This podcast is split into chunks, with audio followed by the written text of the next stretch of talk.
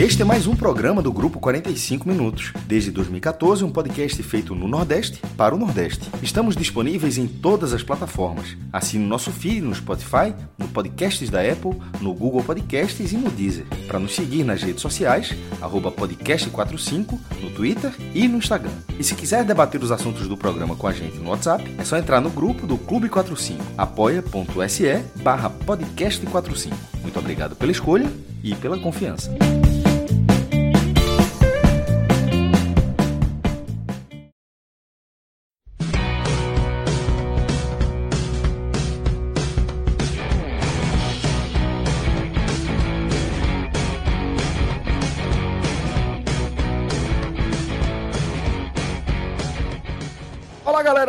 Começando mais um Telecast. Eu sou Celso Ishigami, estou aqui aos lados, ao lado dos meus caríssimos Clis Mangama e Felipe Assis, velho. Estamos aqui com essa turma porque o primeiro, primeiro tema do nosso telecast deste domingo, deste domingo, dia 19 de junho, vai ser é, a derrota do Santa Cruz diante da Jacuipense, confronto válido pela décima rodada da Série D. É, um confronto onde o Santa Cruz recebeu 20 mil tricolores ali no Arruda, é, diante do bom momento, do bom recorte é, com o qual o Santa Cruz chegou para esse confronto né, com a equipe da Jacuipense. Entretanto, o que esses 20 mil tricolores viram foi talvez a pior apresentação do Santa nesta Série D. Talvez, vamos ver. É, vou deixar essa análise para os meus queridos Clisman Gama e Felipe Assis. Mas é, do que acompanhei do jogo, a análise que eu faço é que foi uma apresentação muito abaixo da crítica do Santa Cruz, é, que mal se ouve como um time, porque o que a gente viu ali de apresentação de desempenho individual teve até abaixo da crítica em alguns momentos. Com isso, Santa Cruz perdeu para Jacuipense por 2 a 0 e deixou o momentaneamente, pelo menos, o G4 do grupo 4 da Série D. E esse, como eu disse, é o tema central, é, o tema do início, o tema de abertura aqui do nosso telecast. Então vou começar com Franja, tá? Para Felipe contar a história desse jogo para gente. Felipe, é, você que, inclusive, foi uma das testemunhas né, lá do, do Arruda, teve entre os 20 mil tricolores que estavam ali acompanhando o jogo. E eu queria já de cara perguntar se você concorda comigo que foi é, possivelmente a pior apresentação do Santa nessa Série D. Rapaz, antes de mais nada, é, pra, é, é, quando, antes da gente começar, você falou, ah, Rodrigo tá aqui nos bastidores, não sei o quê. Aí eu tentei tirar aqui o áudio e não consegui que eu ia dizer assim, bandido esse. Então, só para deixar registrado isso, já que eu não consegui, certo ali, a gente estava na, na, água suja, não consegui, aí pior, que eu vou deixar registrado aqui, gravando, né? Mas é um cara retado, mas bandido. Pode escrever outra então, coisa. Ó, vou aproveitar para fazer uma correção que Alexandre Carmo é, me instruiu aqui, me orientou aqui. Celso é o Jacuipense, não a Jacuipense, é Esporte Clube Jacuipense. Perdão, tá? A, torcedores jacuipense e a toda, a toda a nossa audiência por essa canelada. O Jacuipense, vencedor do confronto é, nessa tarde no Arruda. Alexandre, um abraço, companheiro. Vamos embora. Ele Olha, rapaz, outra coisa. Clube Jacuipense, né? É, Esporte Clube já muito bem, tá certo. Olha, você sabe que a turma sempre deixa a clima por fim, não é por outra coisa não, porque ele entende de futebol mais que eu. Então eu fico aqui com a resenha, né, fala aqui do, do geral, coisa e tal, inventa uma coisa ou outra, né, faça o Miguel, mas quando, quem quiser realmente ver, né, ter análise da partida, aí fica esperando a hora de Clima falar, e ele chega já já. Né. Aí veja, Celso, eu vou dizer uma coisa, primeiro que, vou, eh, deixa eu rir aqui só um pouquinho, porque esse jogo teve mais gente do que o jogo passado, no Arruda, o último jogo foi contra o Sergipe. Né? Então, assim, o setor de, de, de, cadeiras tinha um pouquinho mais de gente, o setor de, de sociais tinha bem mais gente, né? tinha aquela parte de visitantes que abriram ali para a torcida do Santa Cruz, que era uma, era, uma, era uma coisa que eu mesmo já tinha cansado de falar aqui, enfim, tinha mais gente. Só que é, existe uma limitação, o, o Arruda, neste momento, só está autorizado a receber 20 mil torcedores. E no jogo contra o Sergipe, anunciaram um público de 19.999. Então, quando eu vi que esse jogo tinha mais gente do que no jogo contra o Sergipe, eu pensei assim, rapaz, eu quero saber se vão ter a coragem de anunciar um público de 20 mil pessoas batido. 20.000. Anunciaram 20 mil, né? Porque tinha um público maior do que contra o Sergipe, mas evidentemente não tinha uma pessoa a mais, né? Mas enfim, vamos embora. Celso, veja, eu não sei se dá para dizer se foi o pior jogo, porque convenhamos que os três primeiros jogos do Santa foram terríveis. Né? Verdade. É, então, não consigo dizer se foi o pior, mas foi um dos. Eu diria, Celso, que talvez tenha sido mais decepcionante, tá? Porque o Santa Cruz começou muito mal, né?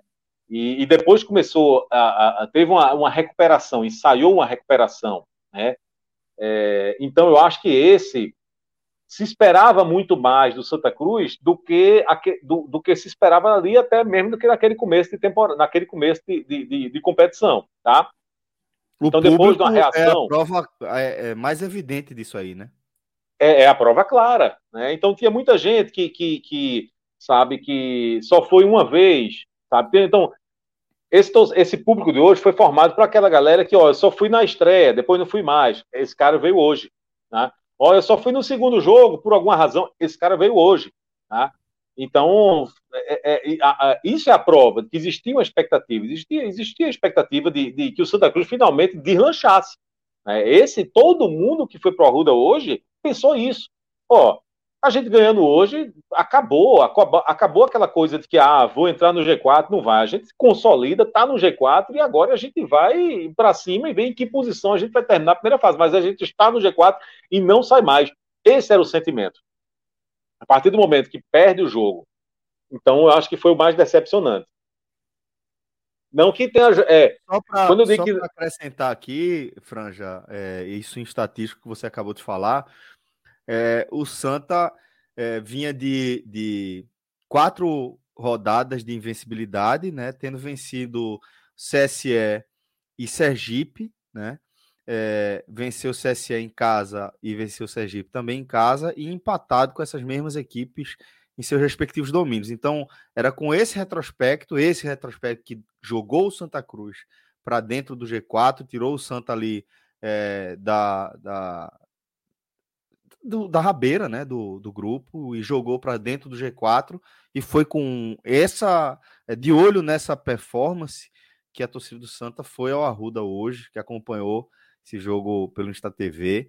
É, e aí eu concordo, você foi muito preciso ao afirmar que se não foi o pior, foi certamente o mais frustrante, o mais decepcionante, né? Foi, foi sim. Até aquela coisa de, de sabe assim, com 30 do segundo tempo já tinha uma galera, tipo assim, largando, embora, né? sabe? É, indo embora, porque pelo futebol que o time estava mostrando, não dava indícios de que a reação viria. É, eu mesmo, eu não, eu, não, eu não fui embora antes, porque não vou, mas eu, a essa altura do, do, do jogo, eu, eu comentei assim, do lado, rapaz, acabou, hoje não, não, não dá, né? Hoje é um dia que não vai dar, tá? Porque não havia indícios disso. Nem aquela coisa do abafa, jogos que a gente viu ali de virada contra o CSE, por exemplo, que o time não estava jogando bem, mas em determinado momento do jogo se lançou ataque na base, na base do abafa, conseguiu virar o jogo, mas você não, não tinha indício de que isso ia acontecer. E aí, você falou aí do, dessa, desses, desses quatro jogos, né? Eu, inclusive, eu, eu falei isso aqui na, na live passada, que esse giro, né? Foram dois jogos contra é, o Sergipe, dois jogos contra o CSE, onde você fez é, ganhou, empatou, ganhou, empatou, né? Então foram oito pontos nesses, nesses quatro jogos. E quatro jogos que, somados, os adversários do Santa Cruz nestes jogos fizeram dois pontos, tá? Então foi, foi aí que o Santa Cruz conseguiu entrar no G4. Por outro lado, com a Jacuí, com o Jacuipense, perdão, né, já estava eu aqui cometendo erro de novo, contra o Jacuipense, é o contrário. Já era um adversário que tinha ganhado do Santa Cruz fora de casa na, na, na nesses confrontos de ida. Né? Então, se na volta, no Arruda, o Santa Cruz ganhasse o jogo, anulou. Anulou. Você vinha de duas vitórias e dois empates. Se você estabiliza aí uma vitória e um empate, ok, está no lucro. Tá? Mas aí contra o Jacuipense são, foram duas derrotas. Inclusive, as únicas derrotas que o Santa Cruz é, é, sofreu por dois gols de diferença, duas vezes contra o Jacuipense. Então foi uma foi uma, uma pedra no sapato do Santa Cruz nessa, nessa, nessa primeira fase, não tenha dúvida. Até porque é, é, esse confronto no Arruda evidenciou de novo né, aqueles dois problemas principais do Santa Cruz, que ele, ele, ele tem sofrido ao longo da competição e que em algum momento a gente pensou, estancou, tá? É, é, que é a falha, sabe, aquelas brechas que o sistema defensivo do Santa Cruz dá tanto é que foram dois gols de contra-ataque, dois gols de contra-ataque em que, sabe, é, se achou uma brecha, porque por falha, por falha de posicionamento, né? Ah, os dois gols foram, foram parecidos, tem a mesma, a mesma história, digamos assim. Né? É, exatamente. Acontecendo. É, é, é, parece, parece ter sido ensaiado. Tá? A impressão é essa, ó. Ó é, é, vamos esperar aqui, porque na hora que o Santa Cruz se lançar o ataque, ele, o sistema defensivo no Santa Cruz. Ele, ele, ele tem essas falhas e se a gente souber explorar, é caixa. Né? E foi exatamente o que aconteceu. Né? E aí, isso, essa, é, é, esse, é, essa pane, digamos assim, do sistema defensivo do Santa Cruz, nas últimas partidas, isso tinha ficado meio que de lado.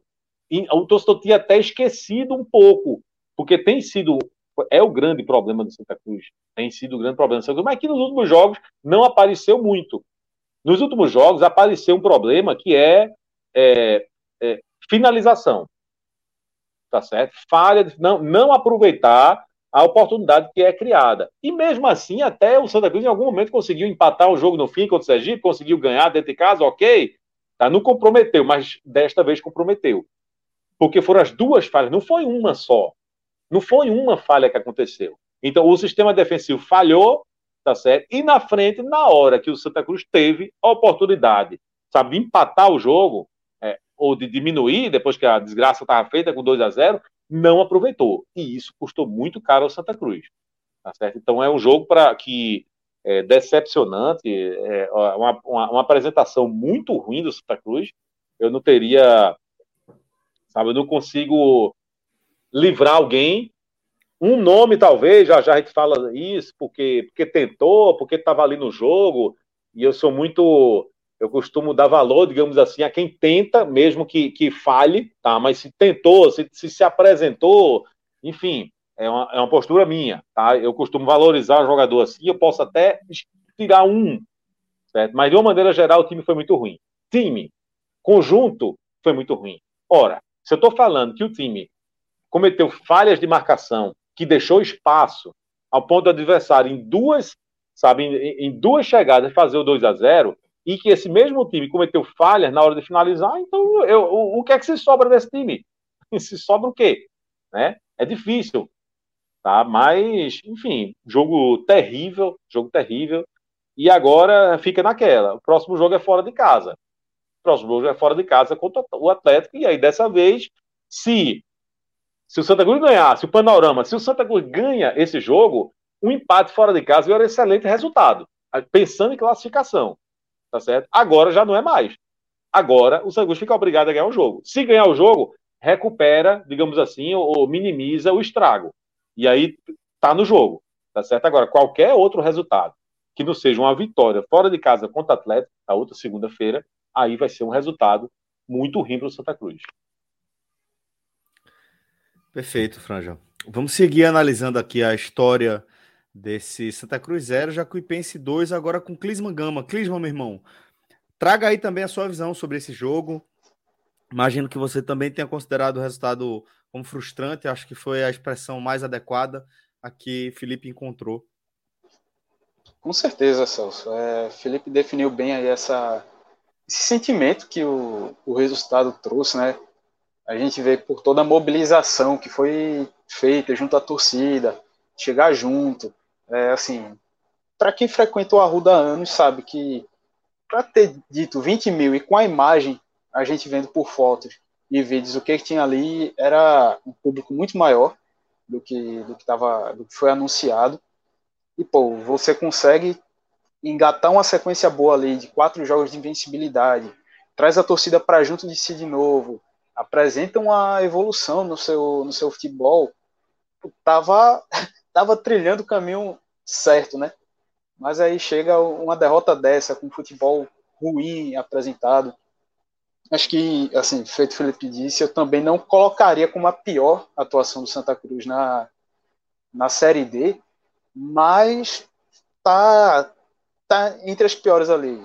Assim, para comparar com aquele início é, é, complicado, porque ali o Santa Cruz sequer produzia. Agora, pelo menos, o time produziu alguma coisa, tentou, mesmo que no abafa. É, teve chances, criou. Aí, quanto a, a finalizar e ter um melhor aproveitamento, esses são outros 500 que a gente viu que passou longe de ter um dia feliz é, nesse domingo.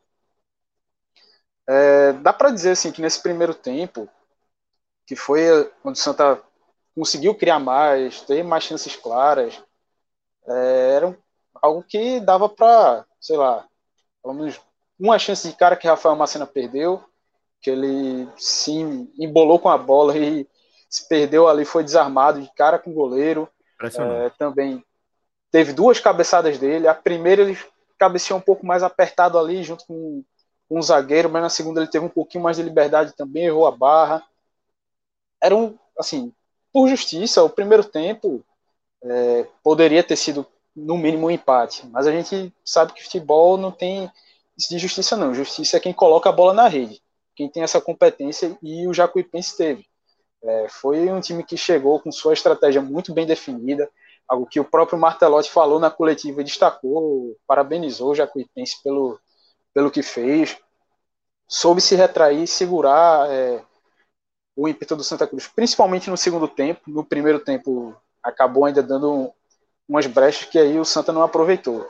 E assim, é, acho que até antecipando um pouquinho esse debate, mas só para pincelar aqui, para dizer a falta que fez Rafael Furtado nesse ataque do Santa, e quem dirá até o próprio Mateuzinho mesmo, que a gente pega no pé aqui vez ou outra, principalmente em jogo fora de casa, mas os dois fizeram falta. É, Rafael Macena num dia terrível, é, não tinha jeito, a bola caía no pé dele, poderia chutar ali mais 10, 15, 20 bolas, ele não ia conseguir marcar o gol não é, não estava num dia feliz de maneira nenhuma. E aí, assim, nesse primeiro tempo, o Santa produziu, apertou, e a gente volta, como o Felipe já trouxe bem anteriormente, para esse problema do Santa Cruz no sistema defensivo, um time de recomposição lenta. É, e, pô, uma coisa que me incomodou muito, desde o começo do jogo, é que faltou mais pegada. O time que chegasse assim, o adversário avançando, passando ali pela intermediária, chega junto, é, tenta matar a jogada, se for para fazer falta, faz mesmo.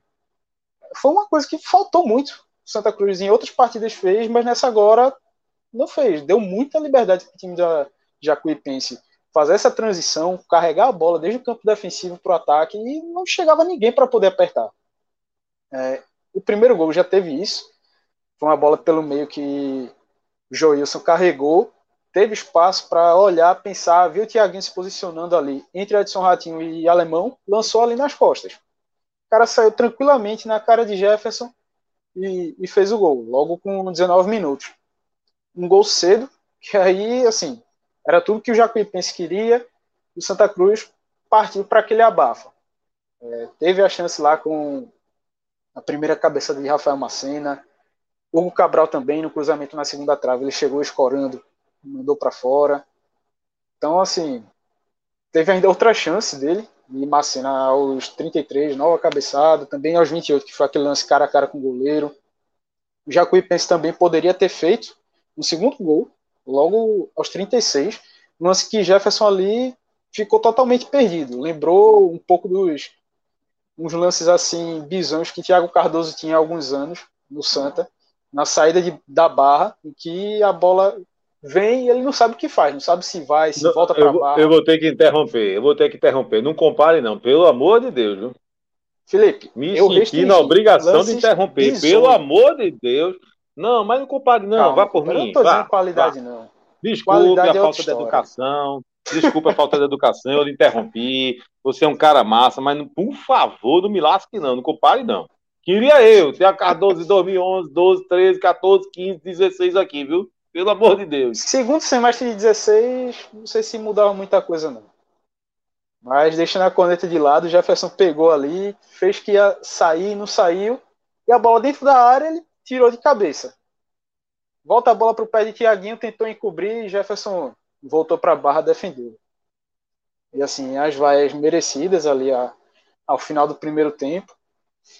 Volta para o segundo tempo, o Martelotti já fez de cara uma alteração, colocou o Lucas Silva no lugar de Fabrício, que foi nulo em campo, não produziu nada, mal pegou na bola, também a parte defensiva para ele poder recompor ali não estava bem, enfim, não acrescentou em nada, piorou o time do Santa. Só que aí o Santa volta, entra com um novo jogador, tenta uma postura diferente, apertar mais o Jacuipense só que aí chega, escanteio para o Santa, vai meio mundo de gente para a área, o rebote ali na entrada da área fica descoberto. E aí o que acontece? Contra-ataque do Jacuipense de novo. É, eu não lembro se foi o lateral esquerdo o Railan, se foi o, o atacante ponta esquerda Newton que carregou a bola, mas carregou com uma liberdade absurda. Era alguma coisa que assim, ele carregou ali desde a intermediária defensiva do Jacuipense levou, cruzou o meio de campo, chegou na intermediária ofensiva do Santa, é, do Jacuipense, né? A intermediária do Santa, e não chegava ninguém para brigar pela bola, para tentar matar a jogada, fazer a falta ali, nada. O cara com uma tranquilidade imensa. E aí faz outro lançamento ali nas costas da defesa. Alemão e Luan Bueno ainda estavam voltando da área, tinha Dudu Mandai, Edson Ratinho, acho que também Daniel Pereira ali no lance. Bola nas costas aí dessa última linha. Dudu Mandai e Jefferson ficaram um deixando a bola para o outro, para ver quem que ia. Nenhum dos dois foi. E aí Robinho pegou, driblou Jefferson e, e fez o gol. E é uma ducha de água fria das grandes. A gente via que primeiro tempo ruim do Santa, perdeu tanta, tantas oportunidades. Só que assim, em outros jogos no Arruda, essas últimas vitórias, tirando o jogo ali contra o Sergipe, mas teve as viradas contra o CSE, o Atlético de Alagoinhas. Então, tá numa memória recente do torcedor ver que o Santa Cruz teve jogos que partiu para abafa e chegou a buscar o, o resultado. Então, assim, com 1 a 0 pelo que o Santa produziu, dava para, pelo menos na minha visão, dava para acreditar que dava para o time poder chegar e arrancar um empate ou coisa assim. Depois que vem o 2 a 0 isso aí já vai por água abaixo. Você já muda um pouco aí a, a chave na hora de pensar sobre isso, porque é muita coisa ainda para o time remar, para buscar e atrás. E com 2 a 0 com no primeiro tempo teve quatro chances claras de gol, perdeu todas. Enfim, foi pro abafa, tentou de todo jeito, mais chances perdidas. Tem uma cabeçada de alemão no escanteio que ele acertou a trave. Rafael Macena, outra chance, acho que também muito clara, de cabeça, um cruzamento da esquerda. Na segunda trave, ele livre de marcação, sozinho, nem precisou pular direito para testar a bola, mandou para fora. Aí depois desse lance, o cara vê, pô, a bola não vai entrar. É, time que conseguiu criar, chegou, apertou, mas nada de entrar a bola e poderia ter levado muito mais já com o Ipense aí, porque ainda teve uma outra oportunidade no segundo tempo, uma é, em que o Bandeirinha deu impedimento, do, atacante do Jacuipense. E que mesmo assim, se o lance tivesse, tivesse sido legal, Jefferson acabou fazendo a defesa e também uma outra bola que saiu de cara e que também desperdiçou. Ou seja, o prejuízo poderia ter sido muito pior é, para o Santa Cruz, pelo que o Jacuipense também criou e, e poderia ter ampliado.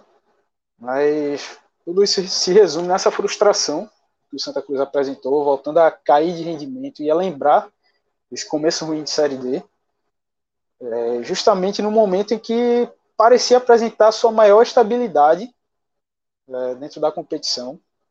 Então é, é um trabalho que Martelotti vai ter que é, preparar ao longo da semana, de não deixar isso afetar de alguma forma a parte mais emocional do elenco, porque esse jogo agora contra o, o Atlético de Alagoinhas é um jogo realmente de decisão.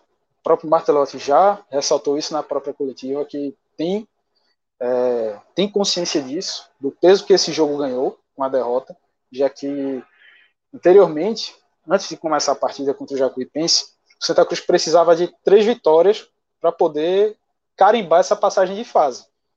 E para isso, três jogos no Arruda. O Santa Cruz tinha até então, antes dessa, dessa derrota acontecer. Ou seja, tem mais dois jogos em casa, dois fora.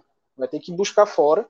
E não tem adversários tão, vamos dizer assim, tão fáceis não pela frente. Porque hoje o Santa Cruz é quinto, caiu, saiu do G4, quinto, e vai ter pela frente três adversários que estão ali no G4. Vai ter Juazeirense no Arruda, é, Asa de Arapiraca fora, e também vai ter o Lagarto em casa, já fechando a, essa primeira fase. Então, vai ser um teste, assim, um momento agora mais que decisivo e Santa Cruz, o elenco, o Matalote vai ter que mostrar que o time tem essa capacidade de chegar decisão aí, é, realmente que vai ter capacidade para poder garantir esse avanço de fase. É complicado, mas aquele ou vai ou racha. Se não for agora, é, chegar com um novo tropeço aí, esse jogo contra o Atlético de Alagoinhas, já arrefece muitos ânimos da, do torcedor, do próprio time, e isso vai tornar tudo muito mais complicado em busca dessa, dessa classificação para a segunda, segunda fase. Ô, Clisman, eu vou dizer uma coisa a tu, eu te respeito demais. E, eu, e comigo eu, eu, gosto de dizer as coisas na frente, né? Oh, Diga. Tem que ser, tem que ser gravando. Entendeu? Não, não, ele tá desconfiado, pensando que eu vou falar mal dele. é um elogio, rapaz. Eu já disse aqui, você entende de futebol muito mais do que eu. Mas é elogio, só para. Só porque você falou um ponto aqui que eu acho que resume bem né, o, o, o que foi isso. É a objetividade. Jacuipense ganhou o jogo pela objetividade, tá certo? Porque o Santa Cruz ficou muito mais tempo rondando a área do Jacuipense do que Jacuipense rondando a área do Santa Cruz. Mas não adianta você ficar, que foi um ponto que você chamou a atenção. É, mas não adianta você ficar feito mosca de padaria, sabe, ali em cima do pão doce, né, o tempo todo, todinho. Fica a mosca, fica o tempo todinho ali rondando, rondando e, e não entra ali no, no, no negocinho, né, no cercadinho ali, onde está o pão doce. Né? Então, foi, o que o Cruz fez. Não adianta você ficar rondando, rondando, rondando a área adversária. Então, o Jacuipense, o que ele fez? Quando tinha que defender, ele defendeu. Quando ele tinha que assumir a postura defensiva, quando ele tinha que, que bloquear ali o meio de campo do Santa Cruz, ele soube fazer. Ele tirou proveito disso. Por outro lado, quando o Jacuipense encontrou uma brecha, ele foi objetivo. Ele disse: é agora. Ele disse: é agora. A chance é agora. Vamos aproveitar. E aproveitaram. Eles aproveitaram. Né? Então é a coisa da objetividade. Não significa, muitas vezes, a gente diz assim: ah, é, tal time jogou melhor. E muitas vezes isso é um erro de interpretação. Você achar que, que porque o time estava ali o tempo todinho rondando a área do adversário, ele jogou melhor. Não, é não necessariamente. Né? Como é que ele jogou melhor se ele estava o tempo todinho rondando a área adversária e, e, e, não soube tirar proveito de nada? Na hora de finalizar, é, é, é, sabe, finalizações bizonhas. Isso não é jogar melhor. Sabe? O outro, é, é, ele assumiu uma postura de esperar, você espera o seu adversário, mas sabendo do que você está fazendo. O Jacuipense, ele faz isso ele só, eu vou esperar a oportunidade, sabe, de ir para frente. Mas quando eu for, eu vou para decidir o jogo. Então, isso, minha gente, isso é, é, é, jogar melhor. É fazer uma leitura melhor do jogo. É tirar proveito das situações do jogo. É ser mais eficiente. Então, foi isso que aconteceu. Já que penso é muito mais objetivo do que o Santa Cruz. Ponto. Acabou acabou. Eu acho que o, o a partida está decidida né, exatamente nessa análise aqui que, que Clima fez um, um, um pouquinho antes, companheiro. É isso. Não, é exatamente isso. É exatamente isso.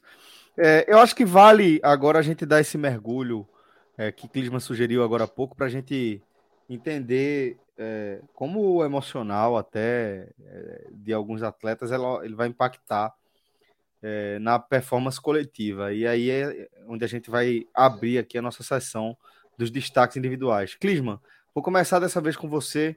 Quero que você traga os destaques negativos aí do Santa Cruz para a gente continuar aqui a nossa leitura e num segundo vai deixar gente... vai deixar é... por último a cagação de raiva aqui, né? É, vou deixar pro último, exatamente. A ideia é essa. Tá, Mas vamos vai. lá, Clisma, querido. Destaque negativo. É, não tem como não colocar como pior em campo o Rafael Macena. Porque, assim, o cara ter quatro chances, pelo menos, de é, pelo menos tentar acertar a barra, digo nem de fazer o gol, mas de acertar a barra, pelo menos, e não consegue nenhuma das quatro, é, três cabeçadas, uma praticamente livre, é, teve também aquela saída cara a cara com o goleiro que ele demorou demais para finalizar e foi desarmado dentro da área. Sim, tem jogo aí que Rafael Furtado não pega uma bola dessa aí, dessas quatro que, que Macena teve hoje, Rafael Furtado não pega.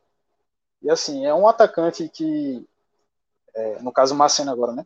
É um atacante que chegou, mostrou serviço, né? Assim, marcou logo logo nas suas primeiras é, rodadas com a camisa do Santa, mostrou disposição, brigando ali na frente.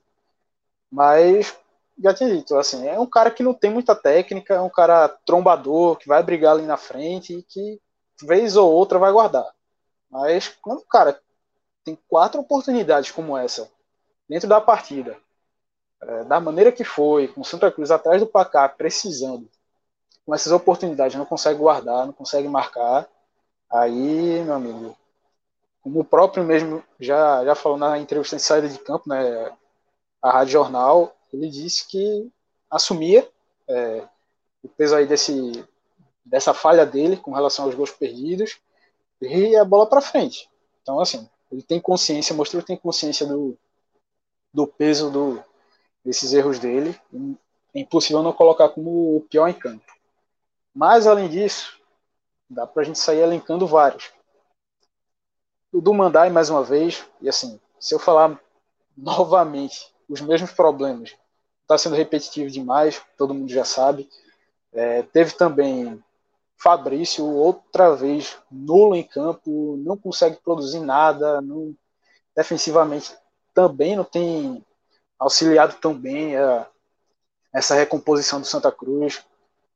É, a defesa que a gente já elogiou é, vinha sendo o principal ponto assim de, de evolução nesses últimos jogos né, de invencibilidade do Santa. Dessa vez voltou a, a jogar mal. Não gostei ali nem de, de Alemão, nem de Luan Bueno hoje.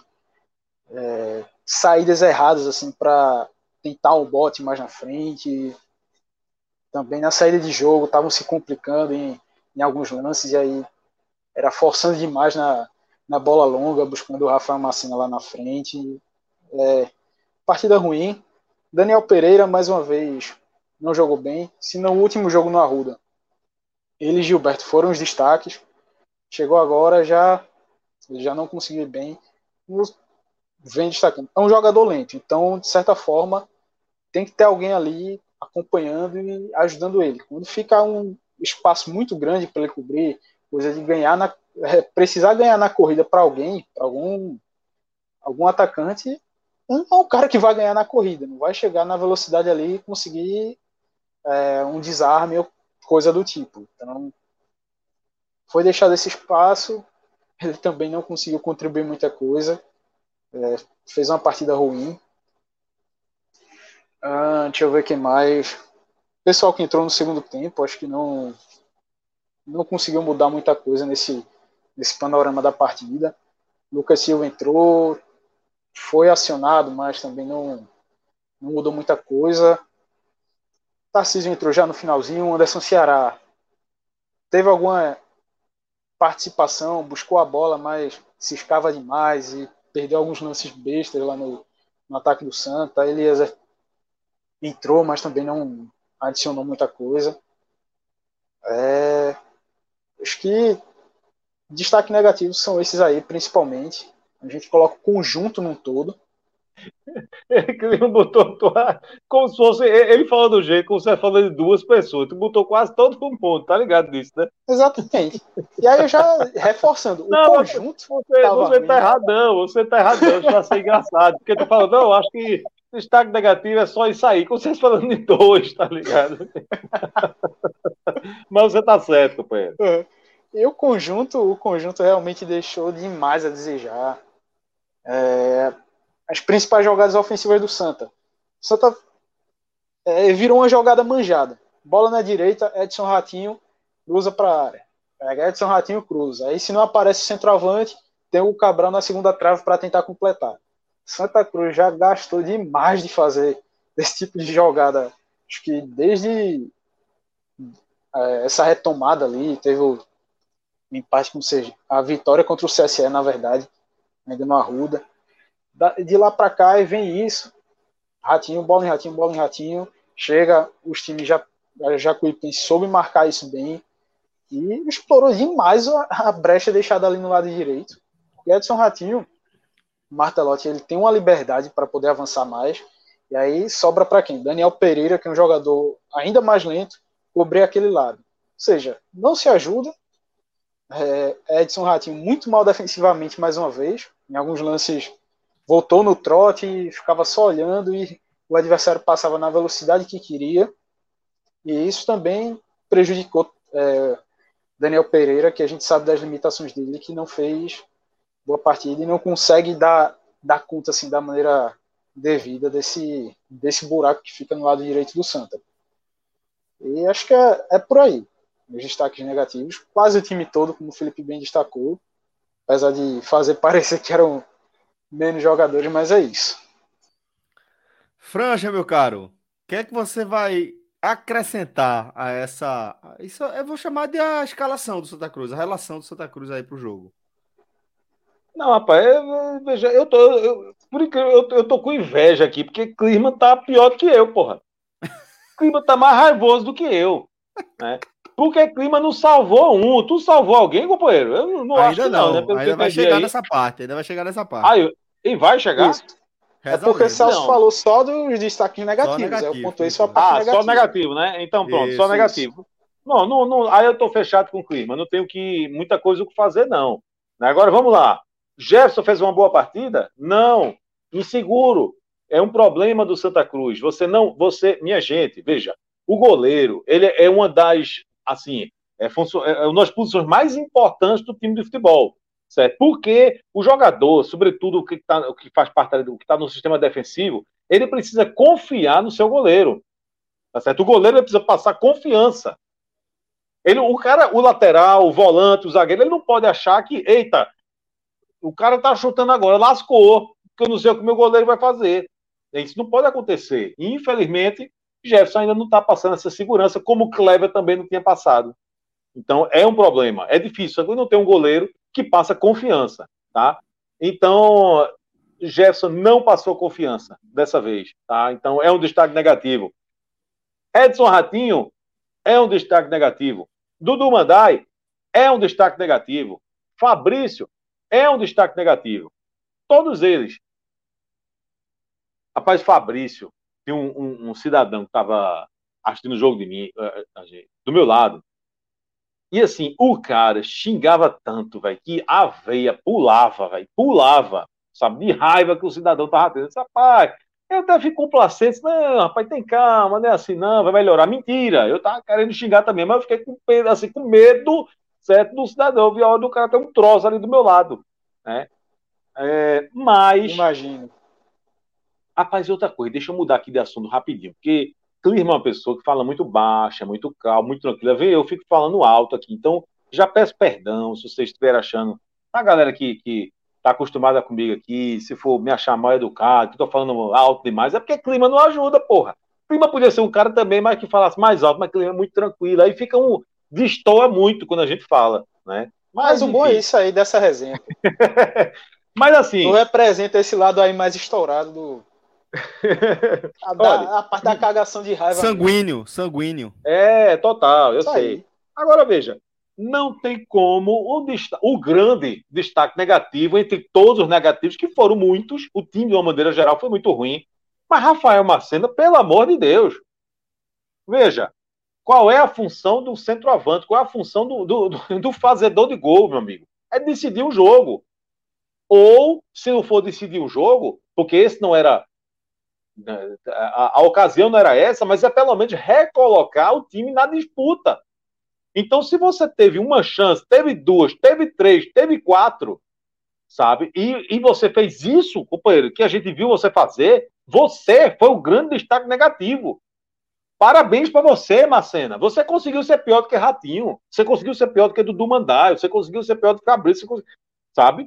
O destaque negativo é você, companheiro. Mas, mas, mas você, você queria tirar o lugar de Furtado até um dia desse.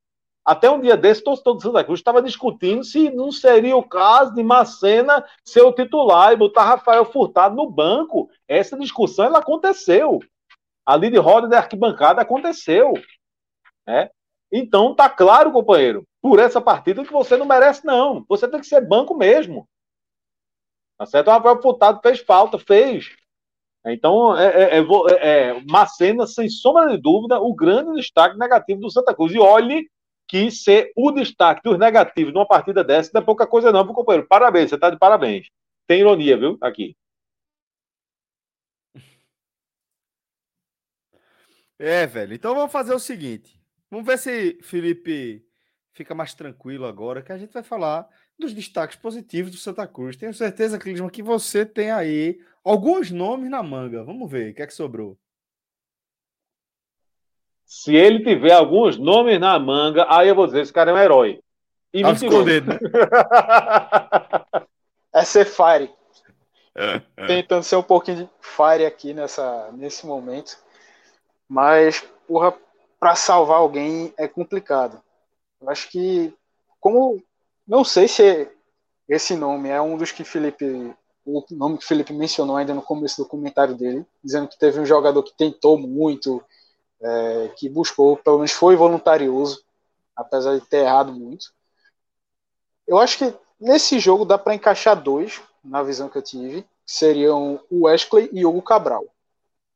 Pelo menos eu vi correria da parte deles, acho que estava até comentando durante o jogo com o nosso amigo Geraldo Rodrigues, que ele falou para mim, ô Clisman, é, o Wesley normalmente joga assim, porque estou impressionado. O cara correndo tanto, buscando jogo, não sei o que, eu disse, rapaz, então, é, a turma não gosta muito de Wesley não, mas nesse jogo aí, realmente dou o braço a torcer, que foi um cara que correu, que tentou, que buscou. A gente sabe que acho que todo jogo erra muita bola ali é, em tentativa de passe, em deslocamento errado. Às vezes, quando é para chutar a bola, ele é, cisca demais ou acaba dando um passe em vez de chutar. Enfim, tomada de decisão no geral. Mas dentro desse, desse contexto negativo do Santa, esse contexto ruim, acho que é uma peça que se salva pelo menos por essa parte de dele ter sido voluntarioso e ter buscado bastante o jogo e ter tentado. E o Cabral também, apesar de ter achado ele um pouco mais apagado com relação às últimas partidas, mas também, é, enquanto teve fôlego, buscou o jogo, é um cara que busca finalizar também quando tem, tem espaço. É, por duas vezes teve finalizações perigosas. Então, colocaria só esses dois como. Sim, a gente forçando um pouquinho a barra como destaque positivo na partida. Felipe Assis, aí, menino clima, tá vendo? Trouxe aí na manga, rapaz. Arrumou dois. É, eu, eu, em primeiro lugar, eu quero saber se daqui a 15 anos vai estar chamando ele de menino clima, né? É, aí ele falou em forçar, forçando para Celso agora. O menino clima, meu amigo, mas tudo bem. Faz parte, aí, faz clima, parte. evidentemente forçou ele achar dois Veja, veja bem. Na verdade, não houve é, é, destaque positivo. Se você dissesse assim, me diga um destaque positivo. Não houve, pô. Não houve destaque positivo. Agora, digamos assim, ó, não seja chato, não, né? Arrume, velho, arrume, porque tem que arrumar algum. Por isso, Aí, sendo for... fire, sendo fire mesmo. sendo fire, mas assim. Forçar um pouquinho assim pra achar alguém. Também não achei, não. Não achei, não. Sabe não achei o grandão? Bem, o grandão, aquele grandão. Ah. Pronto, ele, pegue ele, eleve ao cubo, pronto. Não seja fire pra se lascar, arruma alguém. Aí eu. Eu, eu tenho um ranço com o Wesley, não, não, não consigo botar. É, é, o Irma ainda foi bonzinho demais com o Wesley, coisa e tal, botou o Wesley, assim, eu não consigo, tá? Mas se eu fosse arrumar um para dizer assim, velho, é aí, tem que ser. Não, tem opção. Eu, botaria o Cabral porque foi alguém que tentou. Enfim, Conseguiu? Não, mas, enfim, é, é, é isso. Eu acho que foi alguém que, que sabe? Enfim, estava ali presente, estava tentando, estava buscando o jogo, estava procurando. Quer dizer então... que eu então tentei, viu, torcedor do Santa Cruz? Eu quero dizer que eu tentei. Eu tentei. Eu tentei, mas. Tá foda. Franja. É, é, não, tá, tá, tá demais. Pode pro Tá demais. Não, tá demais. Hoje realmente mas tá tragédia. Eu, eu, eu, tô quase foi... tirando. Eu tô quase tirando o Cabral aqui. Eu tô, eu tô com a consciência pesada. Não Ó, sei como é que eu vou dormir pode hoje. Tirar, pode tirar e a gente termina sem, velho. Você aqui é voto, voto de Minerva aqui. Não, mas agora, porra, eu, eu, antes de começar o programa, eu disse: não, só teve um que seu que. Né, eu, agora eu vou sustentar o que eu disse, né? A merda que eu disse, que eu falei merda, mas a gente sustenta, às vezes, a merda que a gente fala. Né? Veja. Você sabe que isso é o problema do Brasil hoje, né? Fala, é. Não é falar merda, é falar merda e sustentar merda. É, é pra se lascar. Veja, clima arrumou dois, pô, eu não posso arrumar um. Pode, pô, demais. Veja, se eu fosse obrigado a, a dizer, eu estou sendo muito claro, tá? Se eu fosse obrigado a arrumar não um, é. era Hugo não é. Cabral, tá? Ah, eu não sou obrigado, não. Então não tem nenhum, não. Não, não é. Todo mundo joga time ruim, tá bexiga, rapaz. Ninguém joga Vai te danar, time ruim, desgraçado. Com, com 10 minutos do segundo tempo, a gente sabia que o jogo estava perdido, que não ia para lugar nenhum. Ai, te danar, pai. Iludiu, é iludiu o torcedor, porque quatro jogos sem apanhar. Ó, pai, quatro jogos sem apanhar, o segundo ficou. Quatro jogos sem apanhar. Né? Então a turma cresceu, a turma foi para esse jogo crescendo, achando que né, é um jogo da bexiga. Tem, Aí tem uma um mensagem muito boa aqui, ó. Uma mensagem Mande. muito boa aqui de Leandro Paulo. O público contra o Sergipe foi de mil, ou foi 19.999. Precisando descobrir quem foi o pé frio que foi contra o Jacuipense. É bronca. Foi foda, foi 20 Clima, ô clima, no jogo contra o Sergipe, tu não fosse não, tu fosse hoje, clima. Também não, plantão aqui no Linha 45, companheiro. Isso eu aí queria dizer que eu fui. Eu queria dizer que eu fui, e como eu sou uma pessoa que eu gosto de. de, de... Eita, um abraço para quem? Leandro, esqueci o nome. Eu, eu, eu, tenho que mandar um abraço à pessoa que mandou a mensagem. Quem foi o cidadão que mandou a mensagem? Leandro Paulo, Leandro respeito. A pessoa, Paulo. a pessoa que tem o nome de Leandro, Leandro Paulo, dois nomes assim, eu respeito demais. Eu, eu tem um cara que estava comigo no colégio, né, o nome dele era Hugo Jardel Carlos. Você acredita? Acabou, o nome dele era, era, o nome dele era Hugo, certo? O sobrenome era Jardel Carlos. Você acredita negócio desse? Carlos Frederico, tu respeita? Dois nomes assim. Não, não, não, não. Só dois nomes, porra. Não, não, não, veja, não contra qualquer pessoa que se chame Carlos Frederico. Eu não respeito este cidadão que você pensou quando você falou. Não, veio dois nomes aleatórios aqui da minha vez. Falou dois nomes. Eu... Não, não, não, não. Você, você é safado, você, você veio de propósito. Não respeito. Fred Figueroa, eu não respeito, certo? Não sei o que, é que a gente estava falando, eu, eu ia falar alguma coisa, provavelmente era, era besteira, era merda, eu esqueci, tá certo? Minhoca já tá por aqui, a gente não precisa é, ficar enrolando só, muito. Minhoca Sou fã, rapaz, de minhoca, viu? É. Pronto, Sou fã aí. de minhoca. Ele, ele, ele, ele, pensa que eu tô brincando com a cara dele, mas não é não. Olha, companheiro, olha aí. Tô aqui, tô aqui isolado. É verdade, é verdade. mas tá tudo certo, né? Companheiro Minhoca positivou. Positivei, mas tô aqui com sintomas leves. Ainda é, bem, meu irmão, ainda né, bem. Me hidratando. Verdade é basicamente o que eu faço, né, Celso? Mas a única diferença é que eu não tô indo pra rádio, fazer jogo e tal. Tô evitando pessoas, o que eu geralmente faço, né? Então, na prática, eu tô aqui no meu. Sigo no meu quarto. Sigo no meu quarto. Ô, oh, minhoca, velho, você é um querido.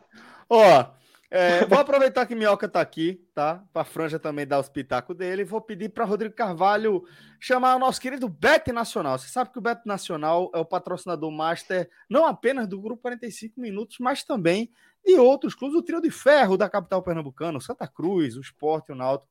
Tem o Bet Nacional aí como seu principal patrocinador, assim como o Grupo 45 Minutos. A gente tá falando aí de um grupo que a gente já conhece há bastante tempo, né? O Grupo NSX vem caminhando lado a lado da gente aí há, há, alguns anos e agora nessa nossa parceria via Bet Nacional, a gente também tem é, colhido muitos frutos juntos. Para mim é algo que, que me orgulha bastante estar com essa galera massa. Bet Nacional é um dos principais sites de apostas do Brasil, tá? Tem a melhor plataforma é, pra, de uma casa de aposta aqui no Brasil. Essa plataforma é espetacular Não por acaso é, houve um tempo em que um dos braços mais fortes aí do Beto Nacional, do grupo NX, era justamente o aluguel desta plataforma para outras casas de aposta, mas aí acabou que a galera começou a focar no crescimento do Beto Nacional em si, mas segue sendo uma plataforma amplamente aceita é, no mercado nacional e que, inclusive, tem desbravado o mercado internacional também, tá? Bet Nacional, que é a bet dos brasileiros, é o lugar onde você encontra as melhores odds do mercado. E através do nosso código podcast45, você vincula a sua conta à nossa e toda vez que você fizer uma aposta, você vai estar contribuindo aqui com o job da turma. Então, se você é, gosta do nosso trabalho e está pensando numa forma de incentivar, de colaborar com a gente, pode ter certeza que criando uma conta no Beto Nacional com o nosso código, o podcast 45, a melhor forma, uma das melhores formas de você fazer isso, né? É, inclusive, vamos dar uma olhada aqui na nossa conta, porque eu já vi que a turma deu uma crescida. Tínhamos é, baixado recentemente, essa né? Essa aí foi ontem eu e Léo. Dormilzão, então vamos ver aí o que é que vocês, que é que vocês arrumaram pra gente. Não, a gente fez uma tripla boa, pô. A gente botou Corinthians, Inter e Fluminense, né? O Corinthians ganhou, o Fluminense tá ganhando 2x0 do Havaí. Só que o Inter com jogador a mais, ganhando de 2 a 0 Não, e não é, não é só com jogador a mais, não. É com um jogador a mais no lance mal assombrado de pênalti é. aos 4 minutos de jogo. Então, aos 4 minutos de jogo, o Botafogo teve um jogador expulso aos, sei lá, 6 minutos. Tava perdendo o jogo por 1 a 0 Comecinho do primeiro tempo ainda, o Inter abriu para 2 a 0 e o que a gente viu é a história que você estava contando antes de eu é. interromper, é. mas por favor, conclua. Não, aí depois veio, né? Diminuiu o placar ainda no primeiro tempo, conseguiu um empate no segundo, teve gol anulado, teve muita confusão e no final, já os 55 do segundo tempo, o Putfire, aí como, como queiram, conseguiu a virada aí, fez o 3 a 2 Gigante. Tá? Gigante. Gigante, é. gigante. Aí realmente a gente tira onda, tudo mais. Aí quebrou, aí quebrou as pernas, né? Porque quebrou, a lógica quebrou. era Inter, né? E principalmente pelo desenho do jogo, era para ter dado Inter, mas acontece. Só... Mas fiquei Aliás, feliz um... com essa nossa aposta aí, ó.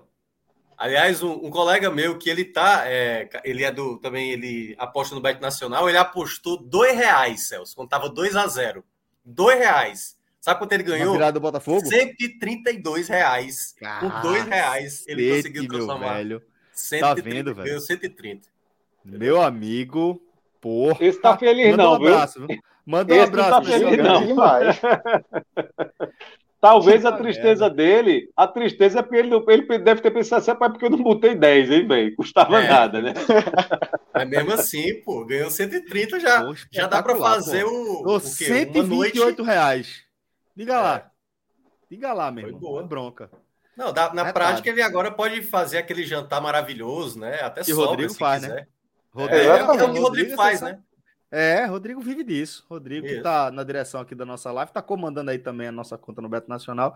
E aí, Minhoca, veja aí, que coisa linda, velho. Essa múltipla que a gente meteu foi, porra. Essa foi, foi de respeito. Dá o print aí, Rodrigo. Dá o print e joga lá no grupo, porque, pô, isso aí foi coisa linda demais. Ó, a gente foi no. É, é só odd baixinha, ó. A única foi. odd boa era a odd de Santos e Red Bull, a gente apostando em ambos, ambos marcam. Foi até Luca que, tinha, que sugeriu é, essa aí. Perfeito, exatamente. Porque a gente tinha aqui Grêmio e Sampaio Correia, pagando 1,35 a vitória do Grêmio, que foi onde a gente foi. É, a gente indo numa dupla hipótese para o jogo Londrina e Vasco, tá? É, e conseguimos uma odd de 1,30 que deu e o 1,95 para ambos marcam entre Santos e Red Bull Bragantino. A gente soltou um mico aí e voltou R$ 68,24. Então a turma foi uma buscada bem interessante. Não foi feito seu brother lá, que meteu dois contos e voltou com 130. Mas é. esse aí foi uma aposta que a gente fez naquela projeção né, analítica e deu super certo. Fico feliz quando a gente acerta de tripla para cima, sempre massa. Vamos aproveitar e vamos dar mais uma olhada aqui. Vamos ver o que é que tem de próximos jogos, só para a gente dar uma brincada aqui. Aí, ó, e o Lucas já está entre nós aí para ajudar também, já que. Bom, bom, já é, contribuiu muito. Aí, o homem teve seu mérito muito. também. Sim. Ó, floresta não, né, Minhoca? Faça isso não. Futebol cearense na C tá Tá com muita cara de três rebaixamentos, viu? Nossa senhora. Porra, velho. Eu espero que é, pelo menos um salve. já tô, já tô comemorando.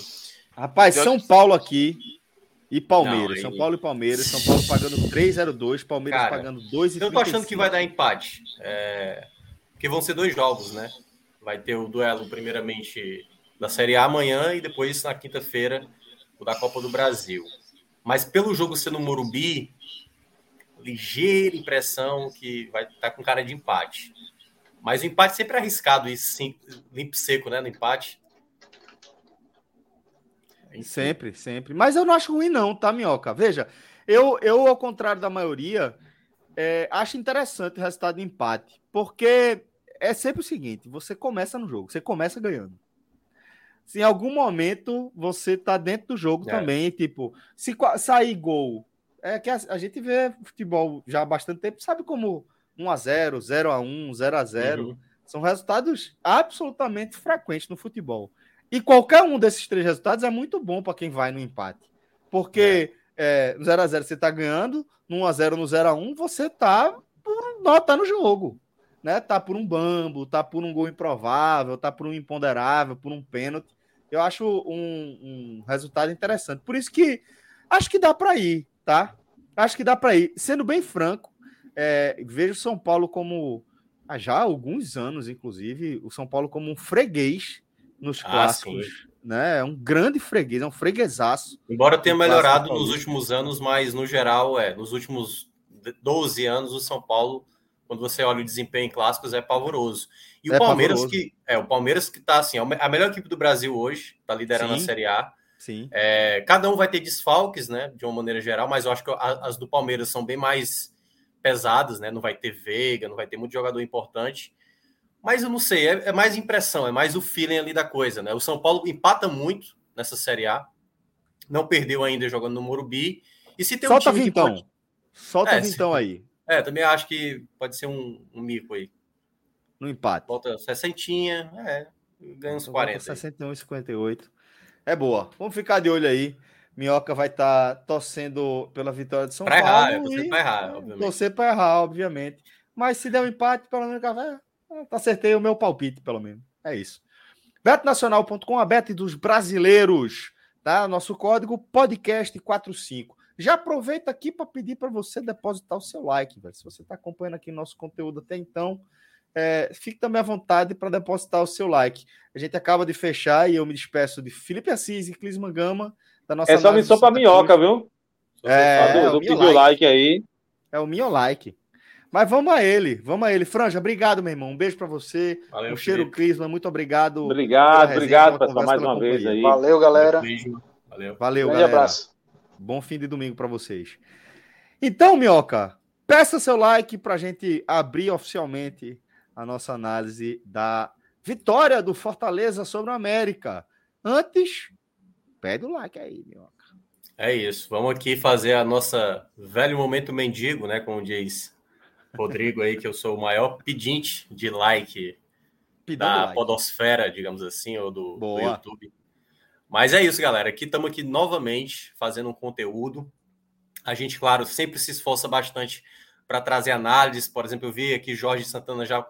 Ah, vocês abandonaram o Vitória. A gente está sem nenhuma pessoa para cobrir o Vitória especificamente. É uma pena, porque. Mas a gente pode daqui a pouco, né, depois do jogo do Fortaleza, até falar um pouco sobre mais um resultado negativo da equipe baiana que está cada vez mais distante ali de uma classificação, mas aqui pedindo like para você, exatamente para ver se a gente consegue ter um ganho a mais, né? Mais clubes a gente cobrindo, uma, uma cobertura é melhor. Aliás, a nossa cobertura já é muito boa, e aí eu sou suspeito para falar, né? Até porque, é, enfim, o trabalho da galera é muito bom.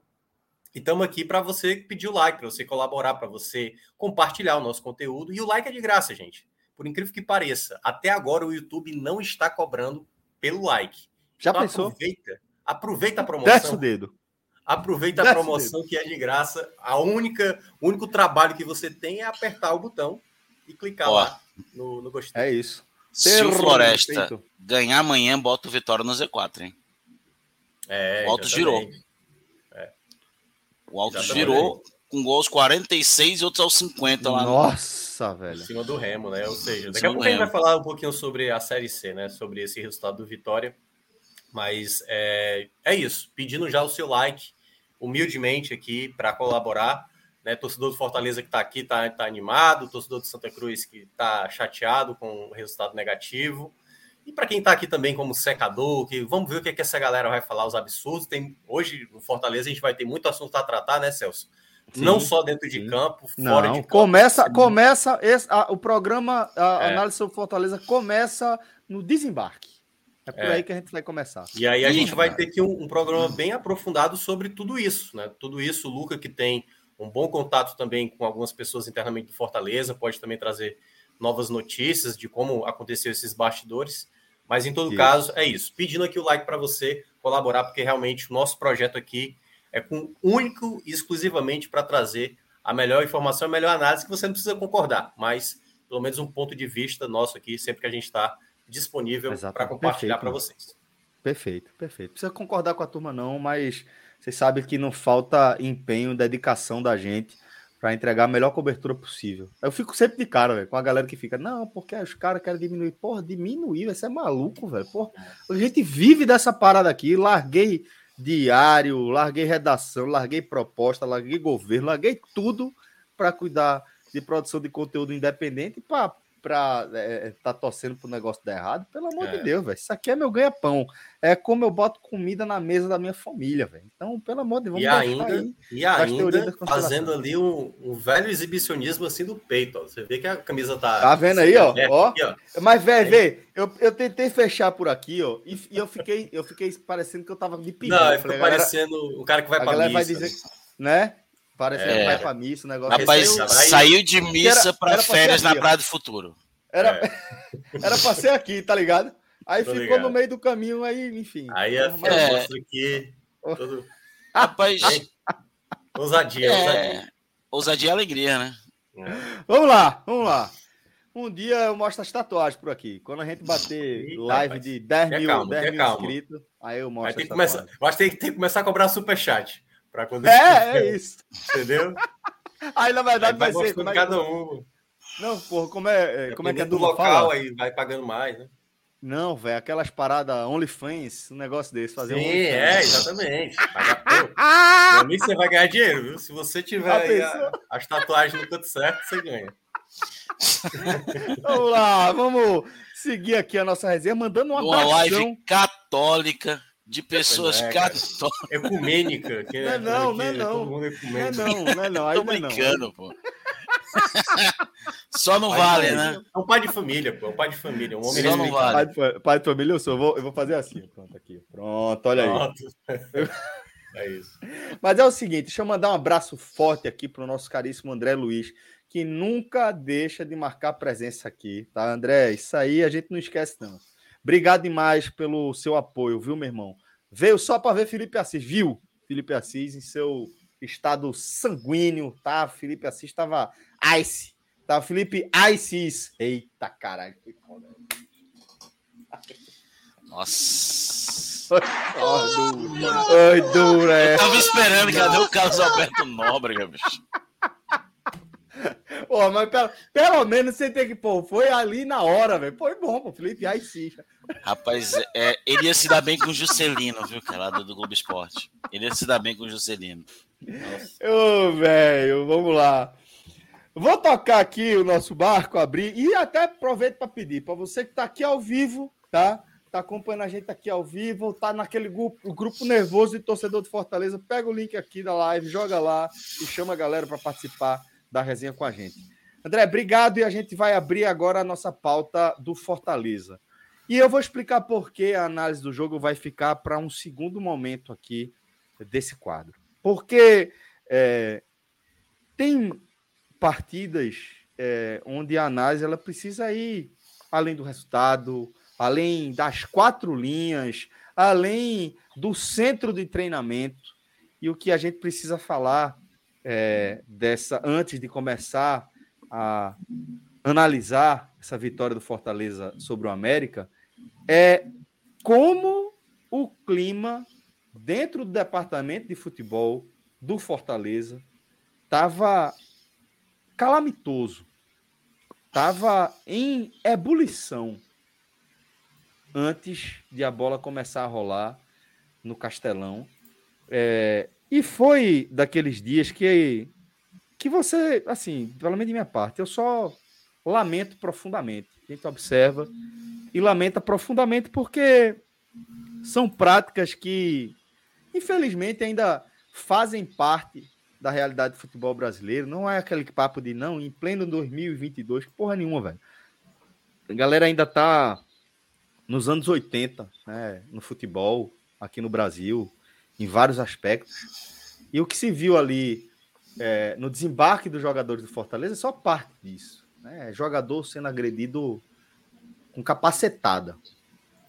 Então é, é você ser profissional e vamos lá que esteja desempenhando mal o ofício para o qual você foi contratado. Tá? E aí você chega e tem alguém insatisfeito, seja um, cliente, um fornecedor, está insatisfeito com sua performance e mete o capacete na sua cara. É, é disso que a gente está falando. A gente precisa, precisa entender né, que o futebol ele não é, é ele é um extrato da sociedade, mas ele não pode ser extraído da sociedade. Você não pode analisar o futebol com regras à parte. Não pode ter certas é, distorções ou, ou, contrações do que você acha correto ou do que você acha errado. O que a gente viu aí foi uma porra de uma agressão a jogadores de futebol profissional, a pessoas, a seres humanos, é, momentos antes, dias antes, né, do, de um compromisso do time pela Série A, de um novo compromisso do time pela Série A. meio essa confusão ainda, teve vídeo vazado de festa, tem jogador dispensado, e reunião, cobrança, reunião da comissão técnica do elenco com parte da torcida, conversa franca. E aparentemente ali se é, colou uma fissura que se abriu de forma muito clara. E é aí que o cenário do jogo se dá. Então é por isso que eu falo que não dá para a gente começar a falar da bola rolando. Né? Falar que a bola começou a rolar e que o Fortaleza estava falhando e que apresentou espaços e que por pouco não, o América não abre o placar. Não é, não é isso aqui. Isso vai estar aqui na nossa análise, mas a gente precisa começar um pouco antes. Então, Luca, como o Minhoca falou, você é, tem suas fontes, você tem seus canais aí, e eu queria que você trouxesse um pouco mais, né, além do que eu trouxe, a minha visão, só uma, uma, uma breve descrição dos fatos, com uma análise um pouco mais rápida minha, mas queria que você também trouxesse o seu olhar, a sua análise sobre esses fatos que ocorreram é, antes desse compromisso do Fortaleza com o América. É, obrigado, Celso. Eu tô tendo até muito cuidado para não abaixar muito a cabeça, porque eu olhei que a minha careca fica muito reluzente se eu fizer isso. Então, eu vou evitar abaixar muito a cabeça. É, então, é, eu já vi muita gente, por exemplo, criticando a atitude de afastar o Lucas Crispim, o Lucas Crispim, eu, é, alguns momentos a questão da torcida do Fortaleza. Primeira coisa que a gente tem que deixar muito claro nessa situação, que é uma coisa que eu sou muito contra, é quando nós da imprensa colocamos que são bandidos, né, criminosos travestis de torcedores. Eu discordo completamente. São torcedores que também são criminosos quando faz esse tipo de situação. Acho que a gente tem que parar de separar. São, o cara que fez isso, ele é um criminoso e um torcedor. Mas ele está sendo criminoso ali. Ali ele não está sendo Ali ele tá sendo e criminoso. aí a gente tem que separar. Não, é. Mas, mas eu entendo o ponto de, de, vista do Luca, porque não é que o cara não é torcedor. Tanto é assim, ele se acha torcedor no ponto de fazer isso. Em nome isso. do amor dele pelo clube, entendeu? De maneira totalmente criminosa. É por isso que eu acho é bom não separar, porque, por exemplo, o Luca ele é formado em jornalismo e é torcedor, entendeu? Então, assim, Sim. isso não. Ah, ele não é torcedor, ele é jornalista, entendeu? Ele não é torcedor, ele é criminoso. Eu acho que dá para você ser várias coisas. Separar. E, e mesmo assim Ao separar. Mesmo o que foi o ato criminoso, que foi uma agressão ali, que poderia ter sido algo mais grave, que não aconteceu, mas já foi grave. Mas eu acho que realmente eu, eu, eu sou da mesma linha, sabe? Eu não gosto de fazer separação por questão de adjetivo. eu discordo, eu discordo bastante de vocês. Mas aí, eu, eu vou ter um assim, ponto nesse aqui. Eu tenho um ponto. Frontalmente. Eu, eu tenho um mais ponto. frontalmente de vocês. Eu acho que. É porque é, eu tenho um é, ponto é, para chegar. Impreterível, acho que é impreterível separar. Eu acho que a gente tem uma. obrigação coletiva de separar as duas coisas. Eu mas eu tenho uma, dá para você um ponto a chegar. Não, mas é, Tem um é ponto a chegar. Tô, mas veja, a gente não pode dizer que quem está fazendo aquilo ali é comportamento de torcedor. Não dá para normalizar, não, não é. Não, não, aquilo é comportamento. Mas ninguém está dizendo que aquilo é comportador de isso, não, exatamente. Então, então vamos ninguém está dizendo que é comportamento de torcedor. Vamos separar as coisas. A gente vai dizer o seguinte: aqueles criminosos. Aqueles mas é o que a gente está dizendo. Tem, tem momentos isso, que eles vão exatamente. lá e vão torcer pelo Fortaleza. Aquele mas torcedor ali, que também é um tá criminoso. Agiu como um criminoso. A gente ali, poderia, ele tá, gente... ali ele está sendo criminoso. Ó, Ali ele está sendo é... criminoso. Ali não tá é o que nós estamos dizendo. Exatamente, mas é o que a gente está falando. O que a gente está dizendo acho é. um pouco de populismo. Só o adjetivo. Só o adjetivo. Mas que eu quero chegar no ponto. O fato, o fato, e eu vou até passar para o Luca, para a gente. O adjetivo, até porque um ser humano ele não, não é só um adjetivo, né? Esse cara ele pode ser ele é de leão, ele é leonino. Não, pô, é... mas o que a gente, a gente tá analisando o que mas a gente tá sei, vendo, gente. Mas é isso que pô, a gente porque, tá porque aí a gente vai. Não, porque o que vocês estão querendo dizer é o seguinte, ó. Além disso, ele também é universitário. Além disso, ele é também isso. é tra... comerciante. Além disso, também é filho. Além disso, ele também é pai. Não é isso que Correto. a gente tá analisando. Não é, e, não é, e tipo, Correto. como eu não tô analisando o perfil dele de pai, ou de filho, e ele Sim. continua sendo pai, sendo filho, quando ele está cometendo aquele crime. Mas eu, tenho eu não um vou trazer outro aspecto da personalidade Mas dele, eu tenho um ponto. outra função que ele tem, que é torcer por algum time e jogar ali, porque não é. Aquilo ali é crime. Eu Mas acho eu que a gente tem obrigação, como eu comunicador, um chegar. como gente que trabalha com futebol, e é o que eu quero separar as duas falar. coisas. E eu tenho um ponto para chegar lá. Essa obrigação. Por que, que eu falo isso? Porque está na hora de individualizar quem comete a agressão. Não de generalizar, individualizar. Por isso que eu falo é que, que você vai, vai Calma. dizendo que todo mundo é torcedor, Luca? Porra, Por isso mesmo. Porque tá na hora de individualizar, Celso. Tá na hora de aquele ali que é o torcedor, não é torcedor, ele não é tão torcedor, ele é criminoso e ele tem que pagar por isso. Porque no momento que a gente generaliza, a gente traz, por exemplo, no caso em Pernambuco, vocês têm uma relação de teós com clubes um pouco diferente do que a gente tem aqui no Ceará. Mas aqui, por exemplo, na hora que houve agressão, já estavam começando a colocar a culpa numa torcida organizada aqui local. E o cara nem membro de organizada era e nem fardado de organizada estava. Começa por aí. É, tem um, um ditado muito interessante que um amigo meu torcedor, Renan, diz muito. Ele disse: o Brasil é o único país do mundo onde um cara tá com um bambu, taca na cabeça de outro e proibido no estádio é o bambu. E eu acho que, primeiramente, o que deveria ter sido feito era, e aí parte do clube por tudo que tem acontecido, o jogador, se quiser ou não, deveria já ter se identificado o torcedor e o torcedor punido. Punido. Torcedor que agrediu o Robson, porque ainda querendo ou não, é um torcedor, apesar de bandido. Aí que eu chego aqui na questão da individualização. Ele já deveria ter sido identificado e punido. E aí daí que sai a identificação. Agrediu o jogador, o clube vai chegar lá e, cara, esse bicho não pode entrar no estádio por dois anos. Porque ele agrediu um, torcedor, um, um, um jogador. Então tem que começar a fazer esse tipo de ação. Do clube dizer, ah, agrediu, identificou, leva na polícia, processa, proíbe de estádio, expulsa do quadro de sócio se for sócio, pune, pune, processo penal. Tem que começar a fazer isso. Por isso que eu sou contra as generalizações. É, então, a gente também não pode colocar que toda a... eu, velho, você falou, falou para mim não saiu do lugar, velho. Para mim tá exatamente no mesmo aspecto, velho. É, é tipo, você tá Sim. chamando de generalização um negócio que você tá generalizando, pô. O que a gente tá Mas tá falando é justamente tirar da generalização, pô. Eu tô dizendo, esse Mas cara não é falando. é torcedor. Generalizar é chamar de torcedor. Mas ele é torcedor. Mas ele é um torcedor que é criminoso. Ele é filho é, exatamente, também, é, ele é tá- filho também. Celso, ele é torcedor. Ele é, ó, é CLTista. Só, um ele é Uber. Não... E a gente não tá falando disso, pô. Não, ele agiu como criminoso, mas não deixa de ser Celso, torcedor. É só uma questão porra, de interpretação. É, uma questão de interpretação. Vamos lá, ó, rapidinho. Eu não acho. Até porque a gente não precisa ficar perdendo tempo com isso, porque senão a gente vai ficar, sabe, sendo muito detalhista na nomenclatura da palavra. O que é ser torcedor? É você gostar de uma equipe, é você gostar da, daquela equipe.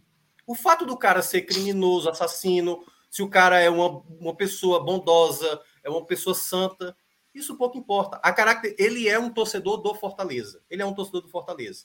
Ao mesmo tempo, ele fez um ato criminoso. de tentar agredir um ser humano, entendeu? O fato de você ser uma pessoa oh, que tem eu Entendi, eu entendi o que você é está dizendo, tô... mas, eu, não, mas, mas, é só mas isso. É que eu tô dizendo. A gente não ali tá não tá, ali não é a faceta de torcedor, pô. Ali não é a faceta profissional dele. Claro que ali não, não é a faceta claro de relação. Mas, mas ele tem que ser punido. Tem, Celso, a gente viu isso, a gente viu isso na semana, rapidinho. Ele tem que ser a gente viu isso acontecer com o Atlético Mineiro, com o Botafogo, que também eram torcedores que estavam lá para agredir, pô. Acontece, vai acontecer no futebol, acontece no esporte, acontece no náutico, acontece com qualquer clube que tem uma massa, que o time está nessa situação e vai acontecer. São torcedores que são criminosos que vão tentar agredir um cara, pô. É óbvio que, que é. Tu acha que esse cara não fosse torcedor? Tu acha que ele estava no aeroporto? O cara que não é torcedor, o cara não estava no aeroporto, ele estava em casa, pô. Tava fazendo outra coisa. Sei, ele nem sabe que é Eu não sei, velho. Eu não Mas sei o que é que, que move esses caras, não, porra. Então, Bicho, é isso que eu tô dizendo, velho. Eu não Mas sei, eu só... eu, deixando claro, deixando claro. Eu sou torcedor do esporte. Eu sou torcedor. E eu não sei, não sei o que é que seria suficiente para me fazer tirar da minha casa para ir bater na cara de alguém, porra. Nada, nada, nada relacionado à minha paixão pelo esporte, ao fato de eu ser torcedor do esporte, faz com que eu queira sair da minha casa para dar um capacete na cara de alguém. Eu, se eu fizesse isso, é porque eu tenho motivações criminosas dentro de mim. Eu tenho facetas da minha personalidade é que precisam ser observadas. É isso que tem. É Exatamente, é o ponto que a gente está é falando. Tá em análise. E, e, por que a gente, e por que vocês não estão falando que o cara gosta de videogame? Ele não pode, porque a gente não conhece o cara. Vocês estão falando que o cara não gosta de, de, de, de, de é, gato, de cachorro. Celso, ele estava ali porque era, tá foca, era, era, o clube dele, Celso. O clube dele. Está, ele não era um torcedor é. do Ceará que foi lá agredir um é. jogador do Fortaleza. Ele não era um ser humano passando no aeroporto, pô. Foi lá agredir um torcedor. Ele não foi agredir o jogador. Ele mim, foi agredir porque era o time dele, pô. Ele, não, ele foi agredir porque ele é marginal, porra. Também! Ele foi agredir porque é o São coisas que ele foi agredir ele foi agredir porque ele é marginal, não é porque é torcedor. Porque Mas é justamente o nosso ponto. A gente tem que deixar de naturalizar isso. É. Torna, Porra, separa, que como... tá naturalizando. Mas é justamente Meu isso, como amigo, aqui o, nos comentários aqui amigo, a questão do Ribeiro. A gente tem que ser, deixar de separar homem do monstro. É o quê, pô? A gente tem que começar. A gente tá falando. A gente tem que começar a tratar. O cara é torcedor? É. Ele é bandido? É. Ele não pode ser só punido. Se o cara não quiser punir ele na maneira penal, que se puna como torcedor. Que ele tem que ter um tipo de punição não vai ser punido em pagar, é, em pagar pena porque o jogador não quer. Velho, se veja, puna como é, torcedor. Eu, eu, realmente, eu já falei o que é que eu acho aqui. Eu acho que tá rolando uma passação de pano forte porque aconteceu. Não, e eu acho que não, é um que isso. Mas ninguém tá defendendo o cara, não. não. a gente não ninguém tá defendendo o cara. A gente não falou Vamos... em nenhum momento isso. Em nenhum momento a gente Ninguém está defendendo o cara. Estamos dizendo claramente que ele tem que ser punido. Pano, pô. Tu acabou de falar isso, não tem nada a ver. A gente não está justificando a agressão do cara. Em momento algum não justifica. Tá Nunca. Tá viajando. Vamos, não, não cara, vamos eu, eu já saí da minha casa. E eu já saí da minha casa às 7 horas da manhã para receber o Fortaleza depois de levar 6 a 0 do Vitória lá no aeroporto. Eu não agredi ninguém. Eu não agredi ninguém. Não tem nada de passar nunca nem agredi, agrediria. Agora, o cara que agride, ele tem que estar tá sendo penalizado. Se não penalmente, porque aí é a escolha da vítima ou não, que o clube penalize a pessoa de, como um torcedor. Não agrediu o atleta do clube, vai deixar de ser sócio, não vai poder ir para o estádio. O clube tem que punir.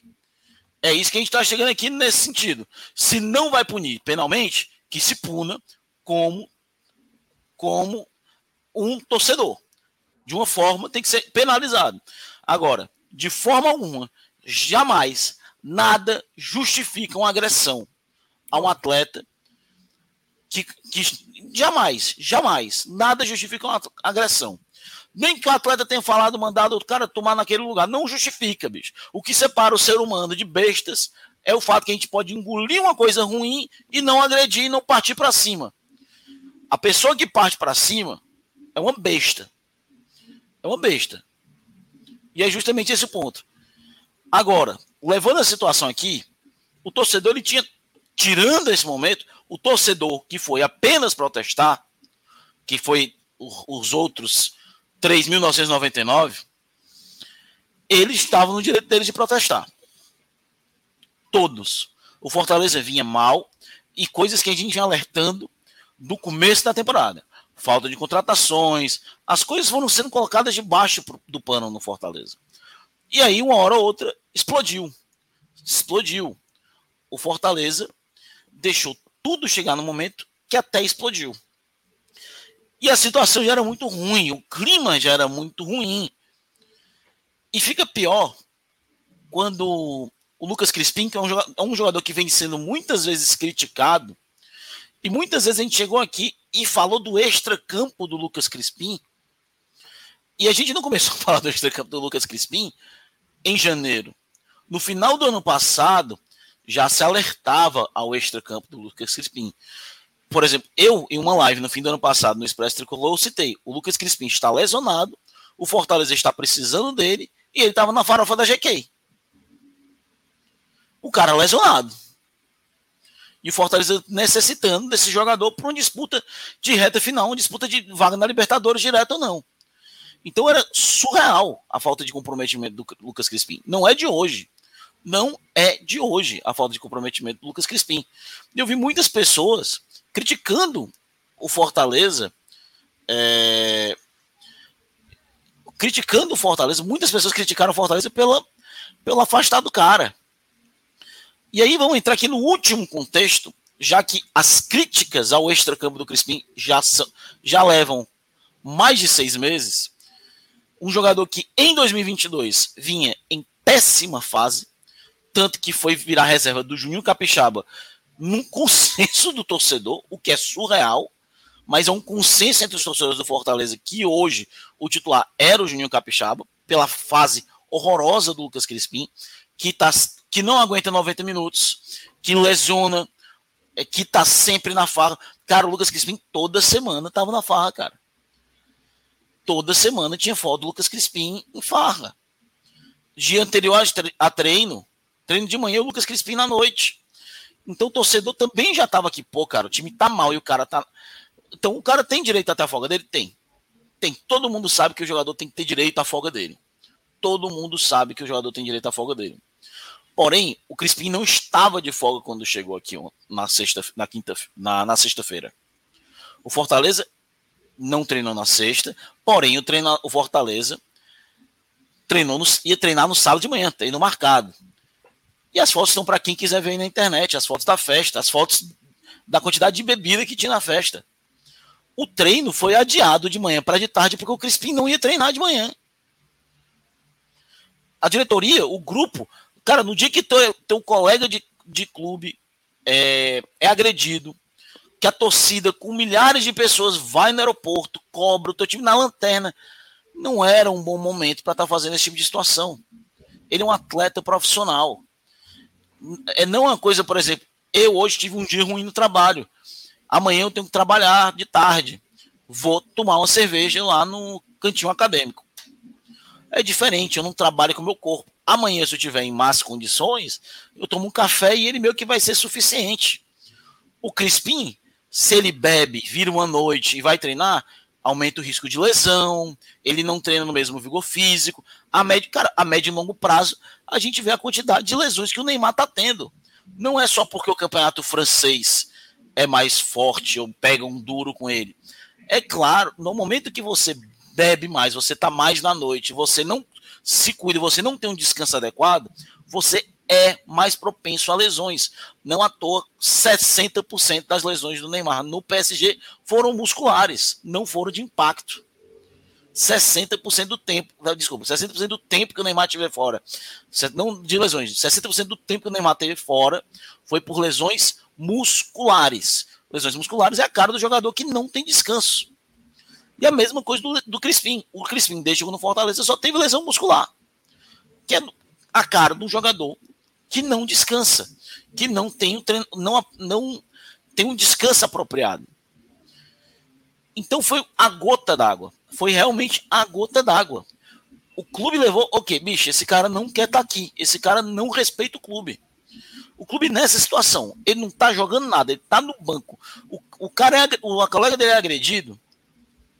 Clube, na minha opinião, fez mais do que certo em afastar o Crispim. O Crispim não foi dispensado o Crispim foi afastado. Isso vai ser revisto durante a semana. Vai ser conversado entre Crispim, diretoria e Voivoda. Mas também o Crispim, qualquer jogador, tem que entender que o Fortaleza na casa da mãe Joana. por exemplo, Renato Kaiser estava também está afastado. Está afastado. Hoje, por exemplo, agora há pouco, o Yuri Pinheiro, numa live do Razão Tricolor, Yuri Pinheiro, que é, é o conselheiro do clube, é, não é dirigente, mas, por exemplo, é um dos responsáveis é, pela, pela questão da, das torcidas do. Como é o nome? É, das embaixadas do clube pelo Brasil. Yuri Pinheiro estava dizendo em live hoje, por exemplo, que Renato Kaiser se recusou a jogar hoje. Pediu para o Voivoda pediu para jogar, ele se recusou a jogar. Então, tem algo errado. Tinha algo errado ali dentro. É, a nota do clube pedindo para o Crispim, dizendo que o Crispim foi afastado, foi curtida por outros jogadores do elenco. Isso diz muita coisa sobre o que estava acontecendo. É, então, o clube. O, é, falando o boleiro, jogo, o boleiro ele tem, ele tem as cartilhas, né? O boleiro, como qualquer profissão, e acho que a de futebol, jogador de futebol, tem características bem específicas mesmo, assim, bem peculiares. E a danada da cartilha é uma delas, né?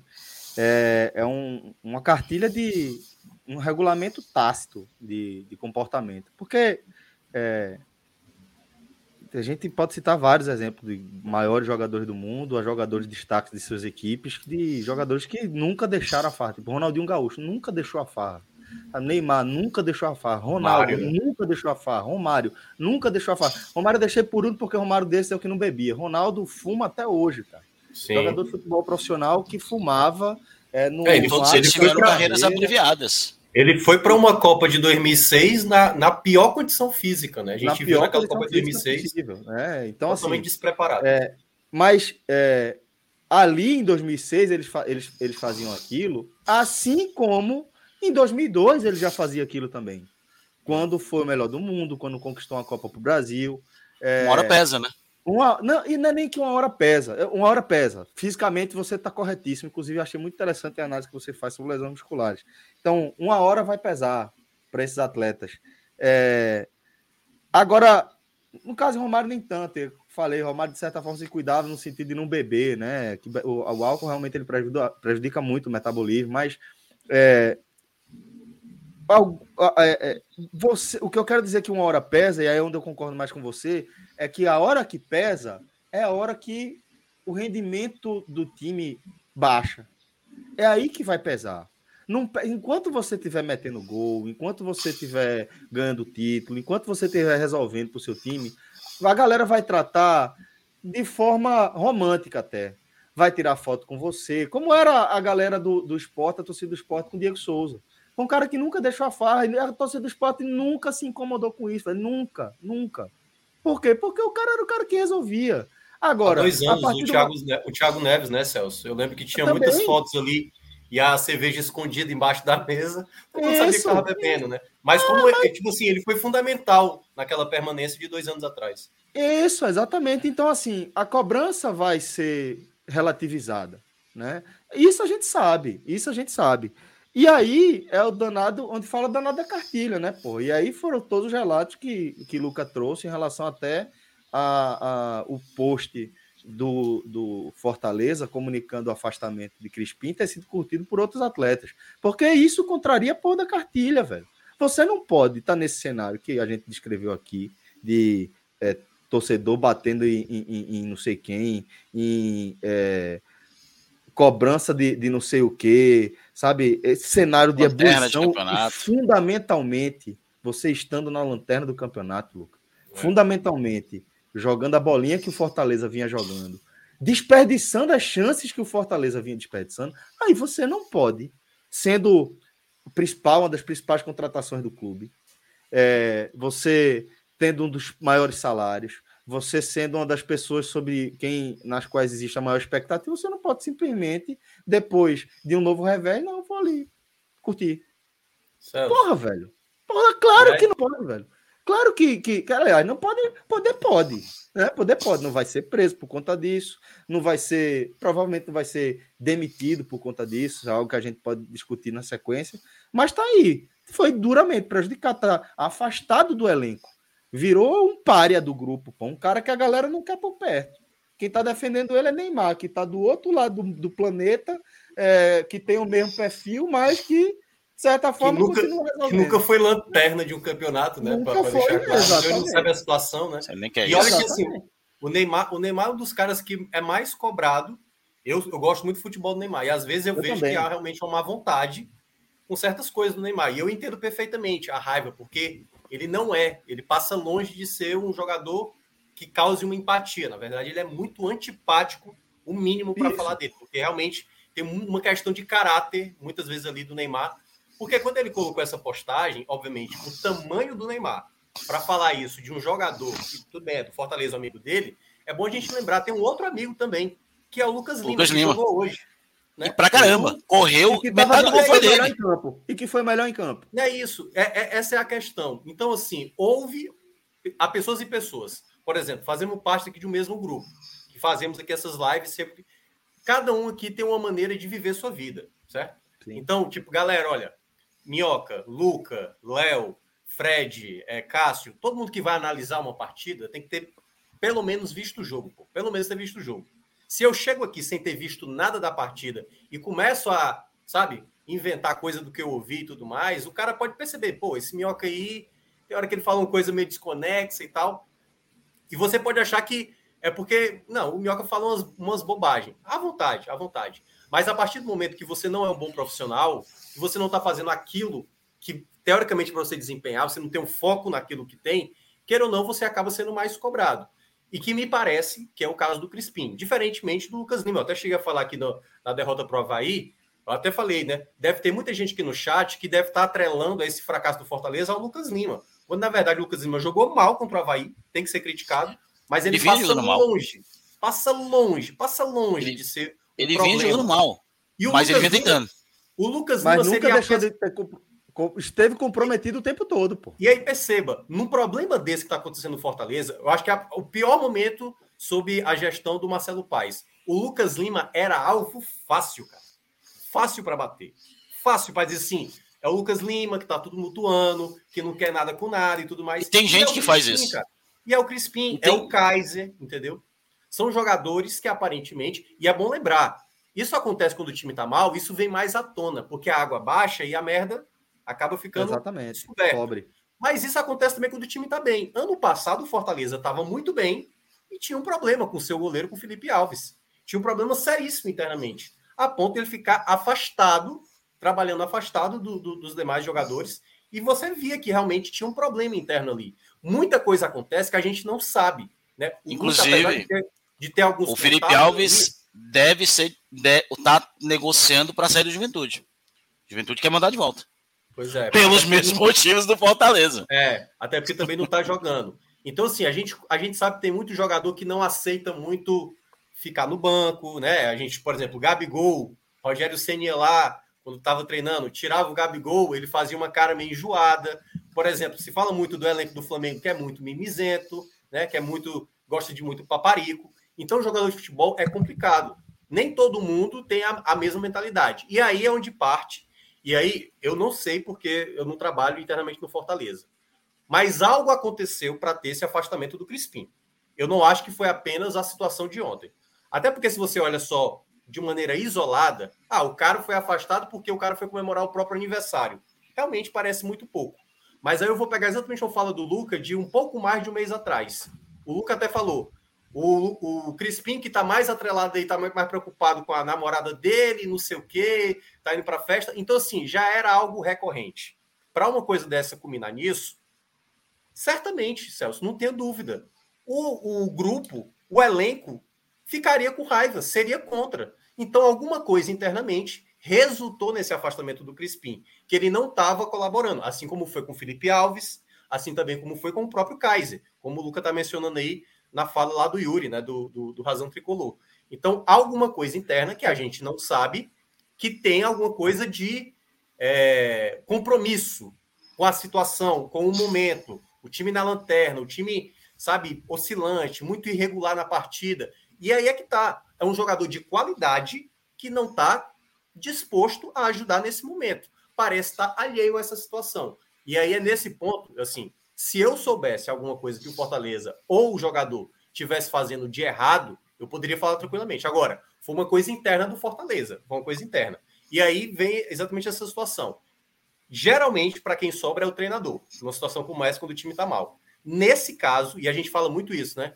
É mais fácil tirar o treinador do que tirar ali 15 caras, porque 15 caras não estão jogando nada. Nesse hum. caso, foi tirado duas peças do elenco. Duas peças foram afastadas. Agora é saber como isso vai resultar. Por exemplo, o Crispim vai se dedicar agora para tentar voltar. O Kaiser aparentemente não, não faz questão de voltar. E aí, como o Fortaleza também vai resolver isso? Tentar vender, saber se alguém vai ter dinheiro para pagar o que o Fortaleza pagou, são consequências dos próximos passos. Mas, em todo caso, foi essa decisão que o Fortaleza fez. E para isso, digamos, dar um clima melhor, só se a vitória tivesse acontecido, que foi o que aconteceu. Então, traz um componente de união melhor para esse elenco.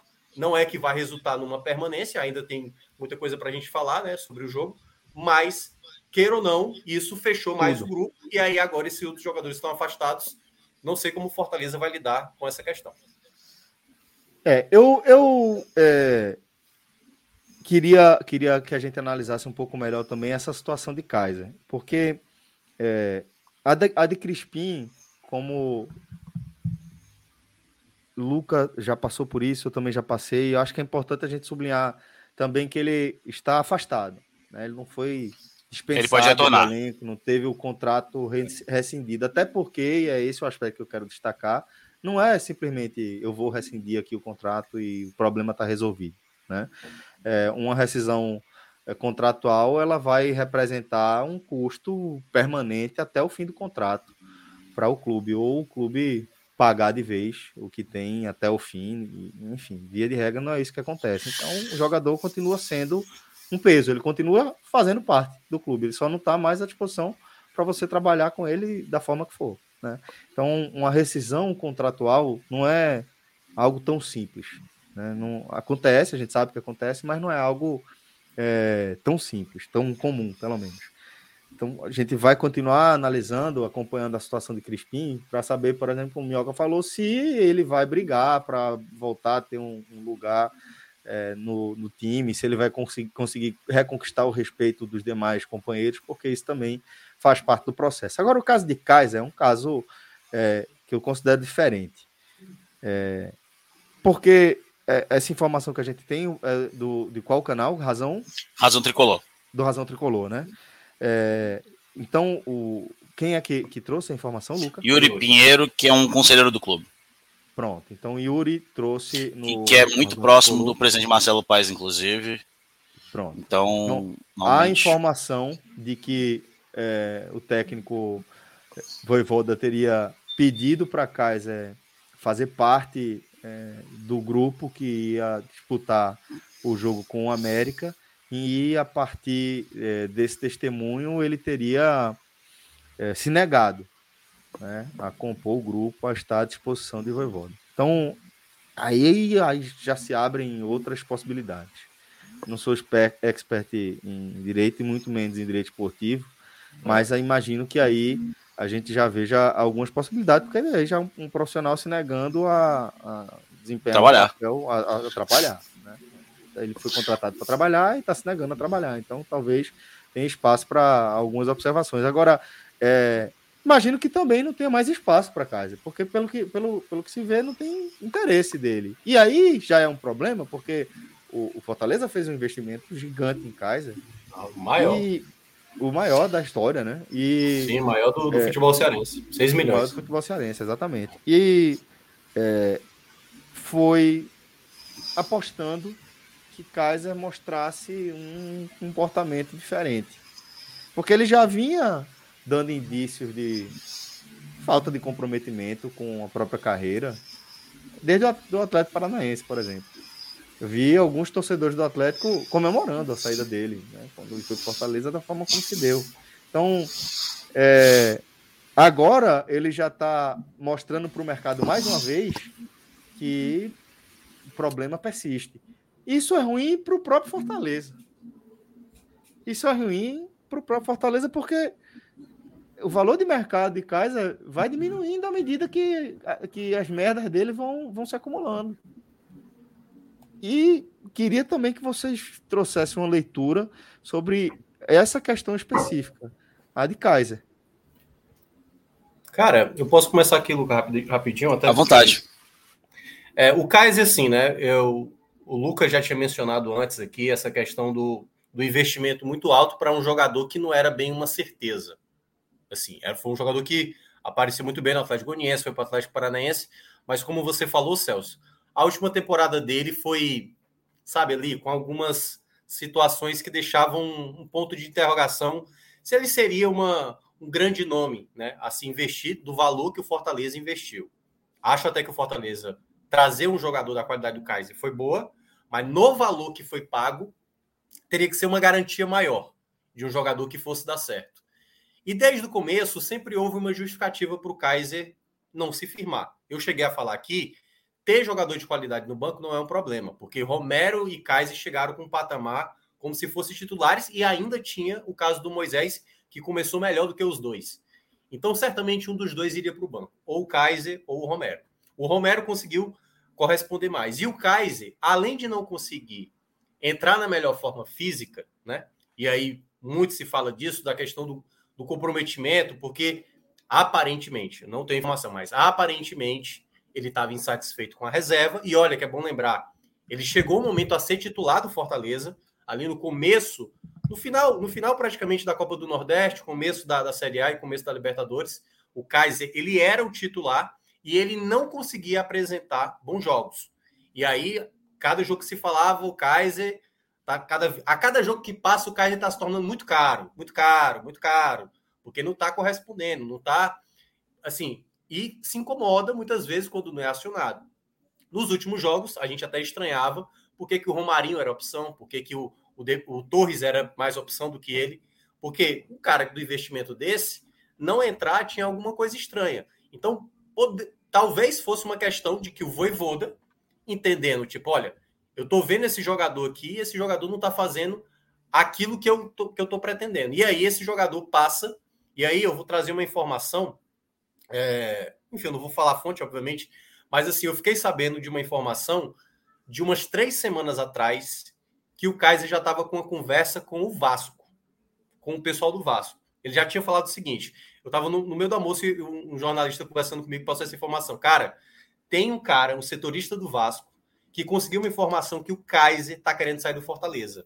Que ele não está totalmente contente porque ele foi para o banco, não está tendo espaço e tudo mais, e ele quer ir para um outro clube. Ele queria muito ir para o Vasco, ele estava com, com esse interesse de ir para o Vasco. E aí, quando rolou essa história, cada jogo que passava ficava muito claro que ele não estava sendo opção. Então, alguma coisa internamente. Né? O que eu acho que foi desnecessário do Voivoda fazer é não precisava ter colocado ele ali no banco, por exemplo, porque a cada jogo que o Fortaleza não ganhava e ele não utilizava ele como primeira opção, ficava essa dúvida. Tem alguma coisa estranha no ar. E agora a gente sabe o motivo.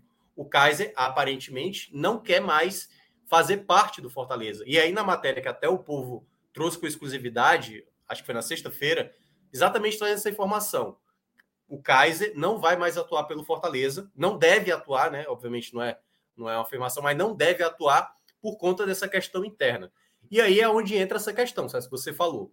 É um jogador que o Fortaleza investiu muito alto e para o Fortaleza não sair com prejuízo, que obviamente já tem um certo prejuízo de não ter é, dado nada, né, dentro de campo, praticamente não conseguiu dar nenhum. O tipo futebol, de... né? Teve o prejuízo é, futebol. do, o futebol, futebol não entregou, né? O que o Fortaleza agora pode tentar fazer é tentar ter um risco mínimo de perda para uma futura venda. Quem vai comprar? Aí eu não sei. Né? Tem vários clubes aí, o Grêmio já se mostrou interessado, até disse que tem uma conversa avançada e tudo mais, mas o Fortaleza precisa reaver pelo menos 70% desse dinheiro para não ser um prejuízo tão grande, porque se conseguir vender é pelo que... valor ou a mais, é negoção, lucro, pô. É lucro Porra. demais. Não, mas a situação do Fortaleza é tentar ganhar o máximo possível com uma possível venda. É um jogador que não deu certo, então pronto. A se bronca, um, a... um Vasco, um Grêmio, enfim, a bronca aí, Minhoca, é porque aí você, tipo, vai se colocar no lugar do Vasco, tá? Ou do Grêmio, vamos supor. Tá negociando já com o cara. O Grêmio também. Para tirar Kaiser é, do Fortaleza até sexta-feira era um valor. Era um preço. Para tirar agora é outro. É porque outro. eu, É, como porque Vasco, vou falar, Fortaleza- velho, tu tá com esse É. pepino aqui para descascar. Deixa eu te ajudar. Deixa eu te ajudar aqui. Bora dividir o salário. Dividir o salário já é lucro pro Fortaleza. Que é o que eu tô falando. O contrato persiste aí. Hoje em dia o contrato fica aí, velho. Sabe? Quer me dispensar? Tá beleza, velho. Vai. Eu, eu paro de jogar, mas você vai continuar tendo que me pagar tudo bonitinho. Como tá no contrato aí. E, e pronto, velho. Então, é, por isso que eu tô falando que tem aspectos, e ressalto que não sou Sim, sim, especialista em direito e muito menos esportivo, mas que talvez alguém fale, ó, porra, mas aqui quando ele se negou, aqui a gente tem um espaço que dá para, ó, quem rescindiu foi É, ele. é.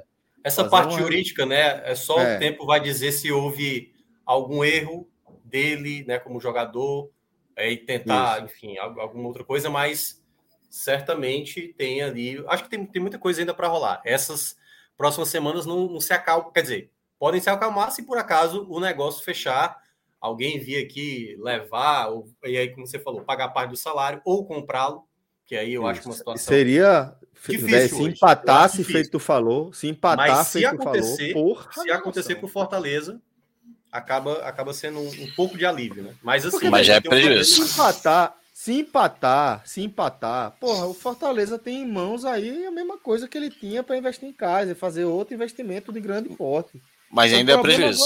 Agora eu imagino que vem prejuízo pela frente. Eu imagino Só de, que vem pela... só de salário e bicho foram 2 milhões. É, porque, queira ou Aí. não, já foi gasto, né? Já foi um É. gasto que não teve retorno, né? Então, Isso. de certa É, forma, por foi, exemplo, disse E Ângelo agora Henriques. tá no prejuízo, né? Agora Ângelo tá recuperar, né? Veio de graça, é, tinha um salário relativamente alto, mas o Angelo Henriques decidiu os jogos contra o São Paulo na Copa do Brasil. Ele se pagou, por causa de dois jogos, mas ele se pagou. Agora o Kaiser se pagou quando? Nunca. é, Ele só deu prejuízo, cara. É, e olha, não fez um Kaiser relevante, né? Não fez uma partida decente. É, assim. teve, o único jogo relevante foi aquele da Atlético de Alagoas, foi 5x1, né, cara? É, É, mas Então, mas era um jogo que Fortaleza provavelmente com o CN faria 5x1. Ele não foi.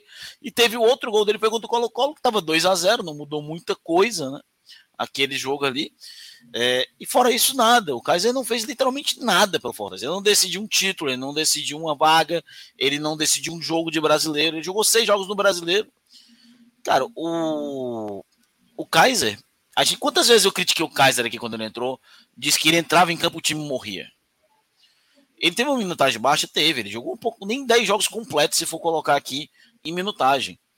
Mas o que ele jogou foi deprimente. Lastimável mesmo. Muito abaixo.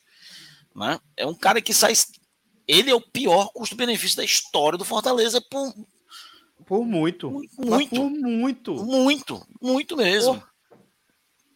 Porque muita gente, Celso e Thiago, se apegar, por exemplo, ao fato do David, que hoje está no Inter, deve pegar uma belíssima pena pelo socão que ele deu no Lucas Piazon hoje, né? Deu um por trás do do Lucas jogo, né? Piazon, no fim do Não, jogo, é. vai pegar uma pena daí, se Vou segure. procurar também, ainda não vi, não.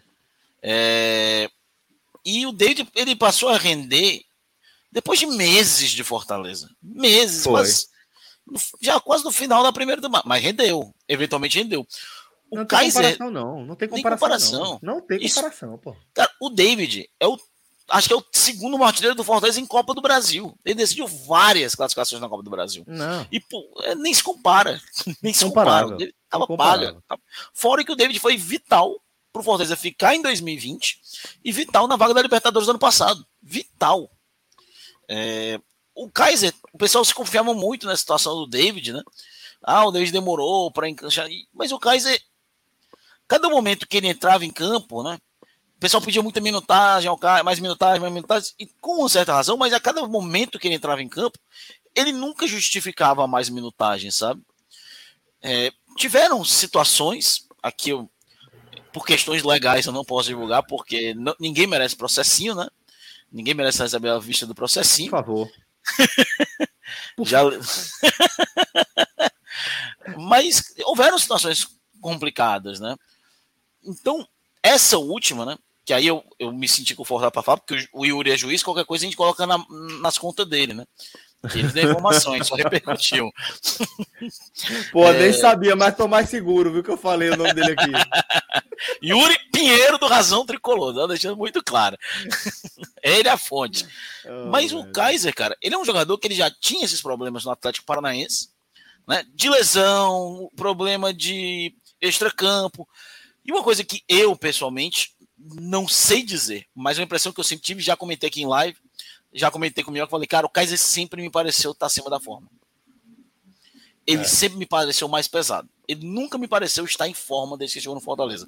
Eu sei que ele é mais fortinho, mas ele estava mais do que o normal, do que a gente é acostumado a ver ele. É, então o Fortaleza, ele já vai ter prejuízo. Se o Fortaleza vender o Kaiser por 10 milhões, ele vai ter prejuízo. Ele tem prejuízo porque ele já gast, vai gastar 6 milhões que podem chegar a 7 ainda no final do ano. Ele tem prejuízo porque ele já gastou pelo, pelo menos 2 milhões, é uns 2 milhões ele já teve gasto, ter gasto com, com, salário. com premiação. salário e premiação já deve estar para 2 milhões, 2 milhões e meio, se duvidar. Então, salário alto. O Kaiser não deve ganhar me, menos de 250 mil no Fortaleza. Botando muito por baixo. Né? Botando por baixo. Então, é um jogador caro, além de tudo. E um jogador que nunca trouxe de volta nada para dentro do campo. E além de dar esse peso moral para o clube. É um peso moral que ele trouxe para o clube. Então foram seis meses perdidos sem ir no mercado com um jogador que não rendeu, que não trouxe nada, que deu problema. E o Fortaleza, cara, hoje o Fortaleza estava no banco de reservas com dois goleiros, uma ruma de sub-23.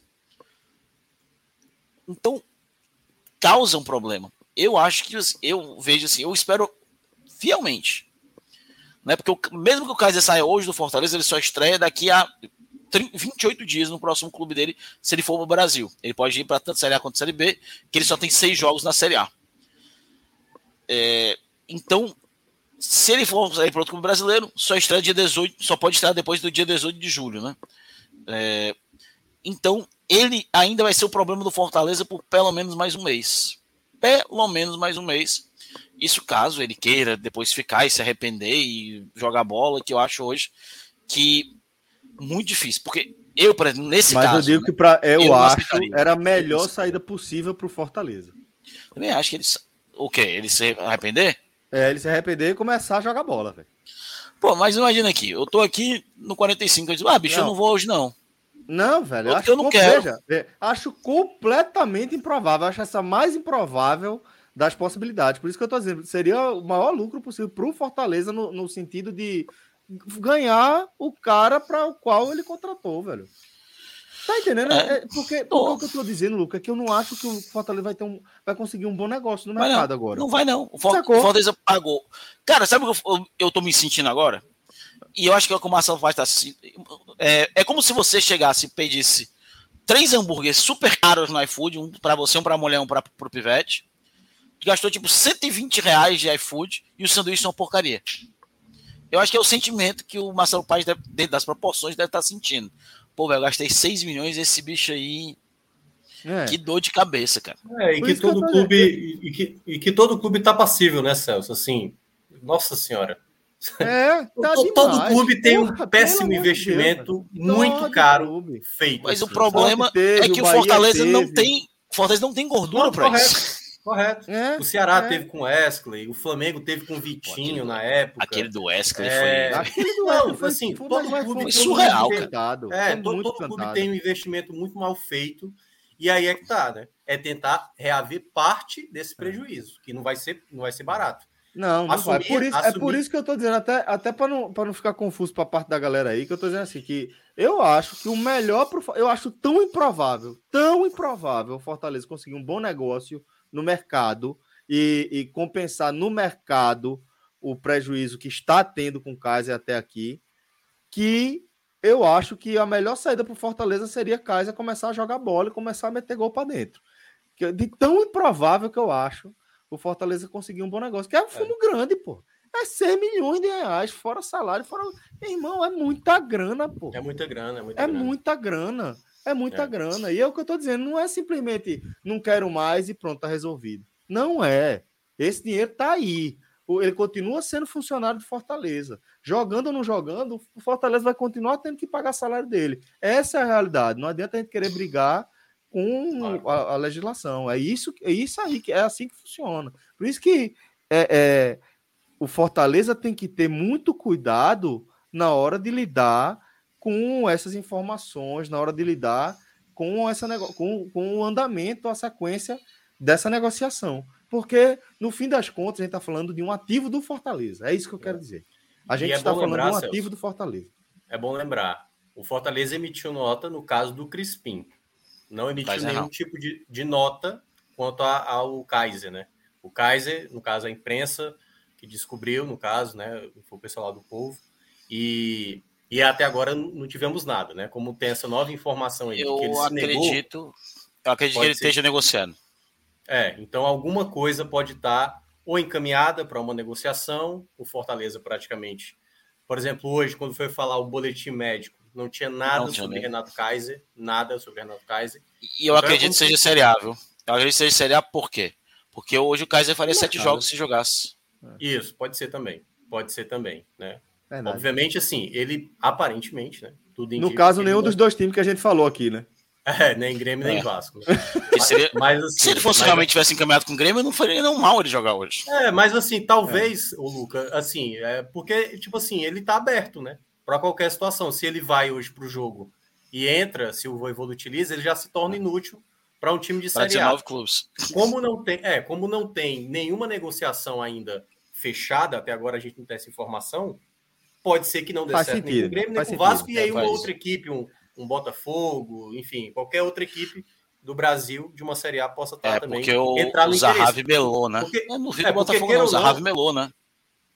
Queira ou não, essa, essa informação agora tá aí no mercado, né? Ó, o Fortaleza tá com um atacante que não vai mais utilizar. Azedou lá o clima e o cara tá no mercado. Quem tá precisando de centroavante? Pronto, aí vai começar negociações.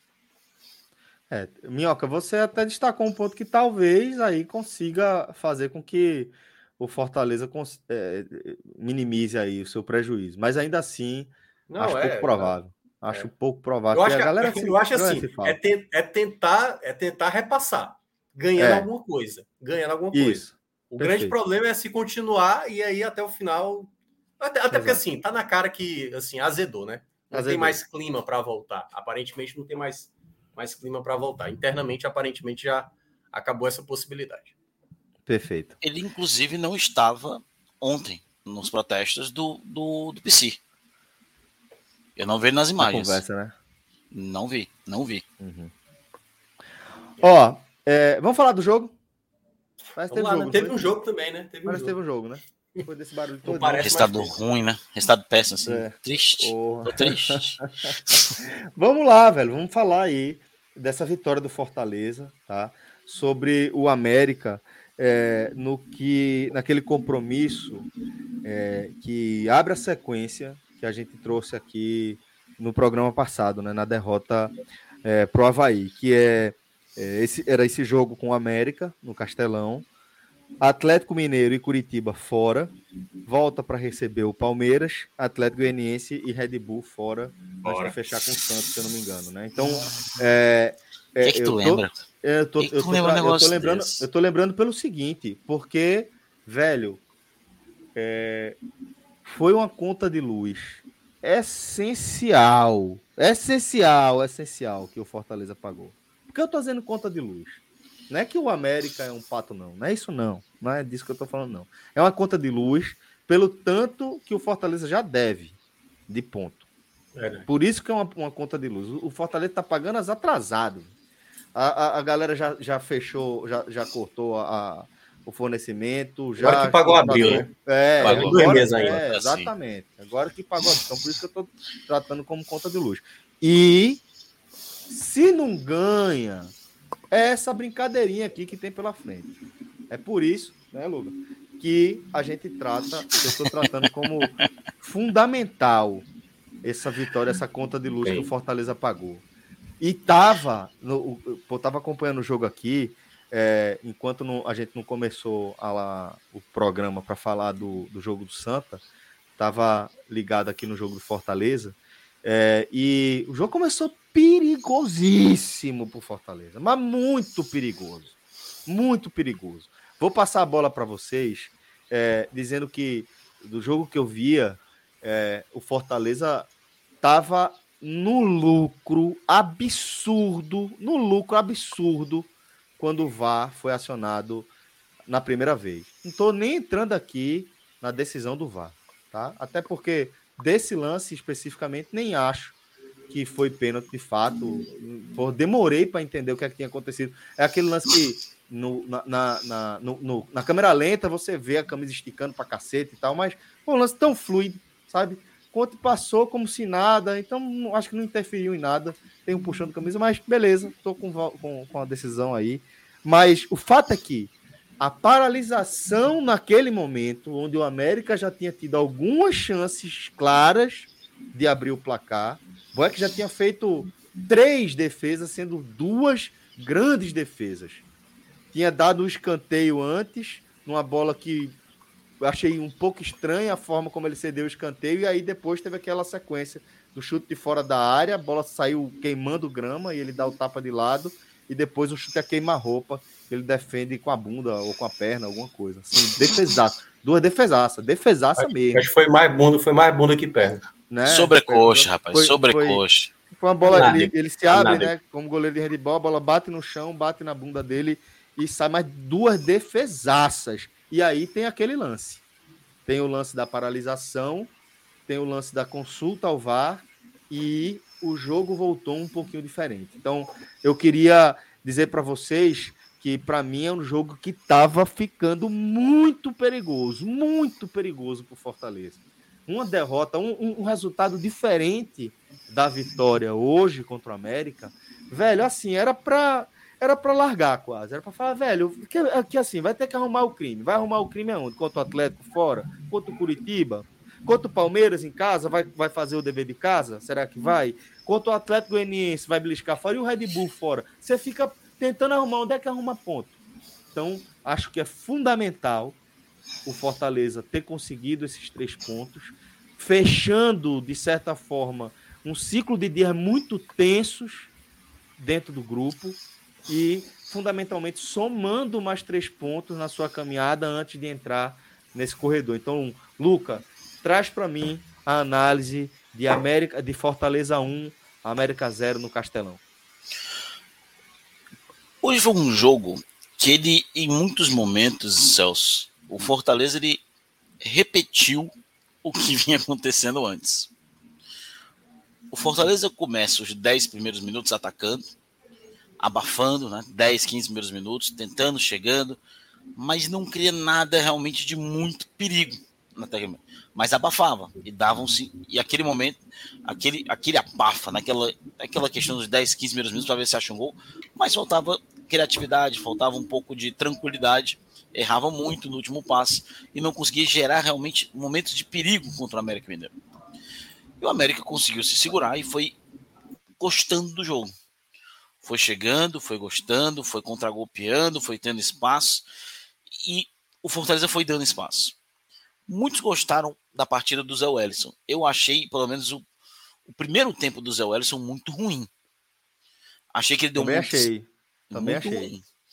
Ele, inclusive, deu uma recuada que quase gera um gol da América. É, fora as jogadas. É uma recuada que foi terrível. E o América também. Teve uma, começa... uma, cabeçada do América também, que ele estava marcando muito distante. Duas. Né? E é onde justamente eu vou chegar. Porque o América, ele também não conseguia chegar junto ao Fortaleza. E o América começa a ganhar força nas jogadas aéreas, ambas em cima de Zé Wellison. Né? Uma delas, uma boa defesa do Marcelo Boeck.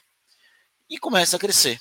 E começa a achar espaço. O Fortaleza não consegue reter a bola no setor ofensivo. Corre muito, mas não retém a bola. É, o Romero não consegue dominar, o Moisés não consegue dar sequência, Felipe também muito ansioso, errando muitos passes, o Ellison também errando muitas sequências. E a defesa, como sempre, bateram muitas vezes a cabeça no setor defensivo. Muitas vezes, em especial Tite e Ceballos. Em especial os dois Tite e Ceballos. O Ceballos, especialmente, quando ele tinha que sair jogando. Defensivamente, o Ceballos não estava mal, mal. Mas no momento que ele precisava sair jogando, ele errava muito. É? E aí tinha um grande, grande problema. O América gostava do jogo, começava a jogar bem, e pressionava o Fortaleza. A figura, na minha opinião, do melhor jogador em campo, Marcelo Boeck, foi vital. O Boeck fez duas, três defesas importantíssimas, segura o resultado do Fortaleza, até o lance do pseudo pênalti. Originalmente eu achei que tinha sido pênalti no primeiro lance que eu vi. No primeiro momento que eu vi ali, depois, agora, depois do jogo, revendo o lance com calma, eu realmente vi que não, não foi pênalti. O juiz acertou em não marcar o pênalti naquele momento. É, houve um puxão, mas o Conte também puxa. Um, um, puxão que não altera em nada o lance da partida, lance de jogo. E tanto que o próprio Conte sequer reclama, né? Se fosse um pênalti, ele reclamava com maior veemência. A gente conhece o Conte dos tempos de Bahia. É, e o Fortaleza ele faz o que normalmente ele sofre. Numa jogada individual do Lucas Lima, que começa pelo meio, vai até a esquerda e faz o cruzamento, ele cruza para o Pikachu fazer 1 a 0 O Fortaleza que tantas vezes sofria no primeiro tempo e conseguia segurar, às vezes até conseguia é, assustar em vários momentos, tomava um gol nessa reta final. Hoje foi a vez do Fortaleza fazer o gol nessa reta final parecia que as coisas mudavam um pouco de rumo. O América ainda tentou pressionar um pouco no final do primeiro tempo, sem muitas situações, sem muitas chances. Na volta para o intervalo, o Fortaleza não muda, o América continua com a mesma dose do primeiro tempo. E o jogo ele toma uma passada melhor, acho que por volta uns 18 minutos, uma, uma bola sobrada numa falha ali com o Tite e o Benevenuto, o América entra, o jogador do América entra livre e o Boeck faz uma linda defesa. A partir dali, o Fortaleza ele consegue segurar um, o jogo por alguns uns bons 10, 15 minutos. Consegue equilibrar, consegue chegar com certo perigo algumas vezes. Nada que assustasse o goleiro do América Mineiro. Mas chegava com perigo. Às vezes um passe errado, um, último passe errado, é, uma jogada, uma, uma bola que talvez segurasse demais talvez até pela ansiedade do primeiro resultado positivo dentro de casa. O jogo ele muda um pouco de parâmetro quando sai justamente Lucas Lima. Quando Lucas Lima sai, o jogo muda de parâmetro. Fortaleza, que já tinha uma certa dificuldade de reter a bola, ele perde a habilidade de reter a bola no setor ofensivo com a saída de Lucas Lima. E aí, realmente, por uns bons minutos, essa substituição, essa entrada do De Pietri e do Jussa deixam Fortaleza refém do América. O América pressiona, pressiona, pressiona. Também não consegue chegar com, com muita força.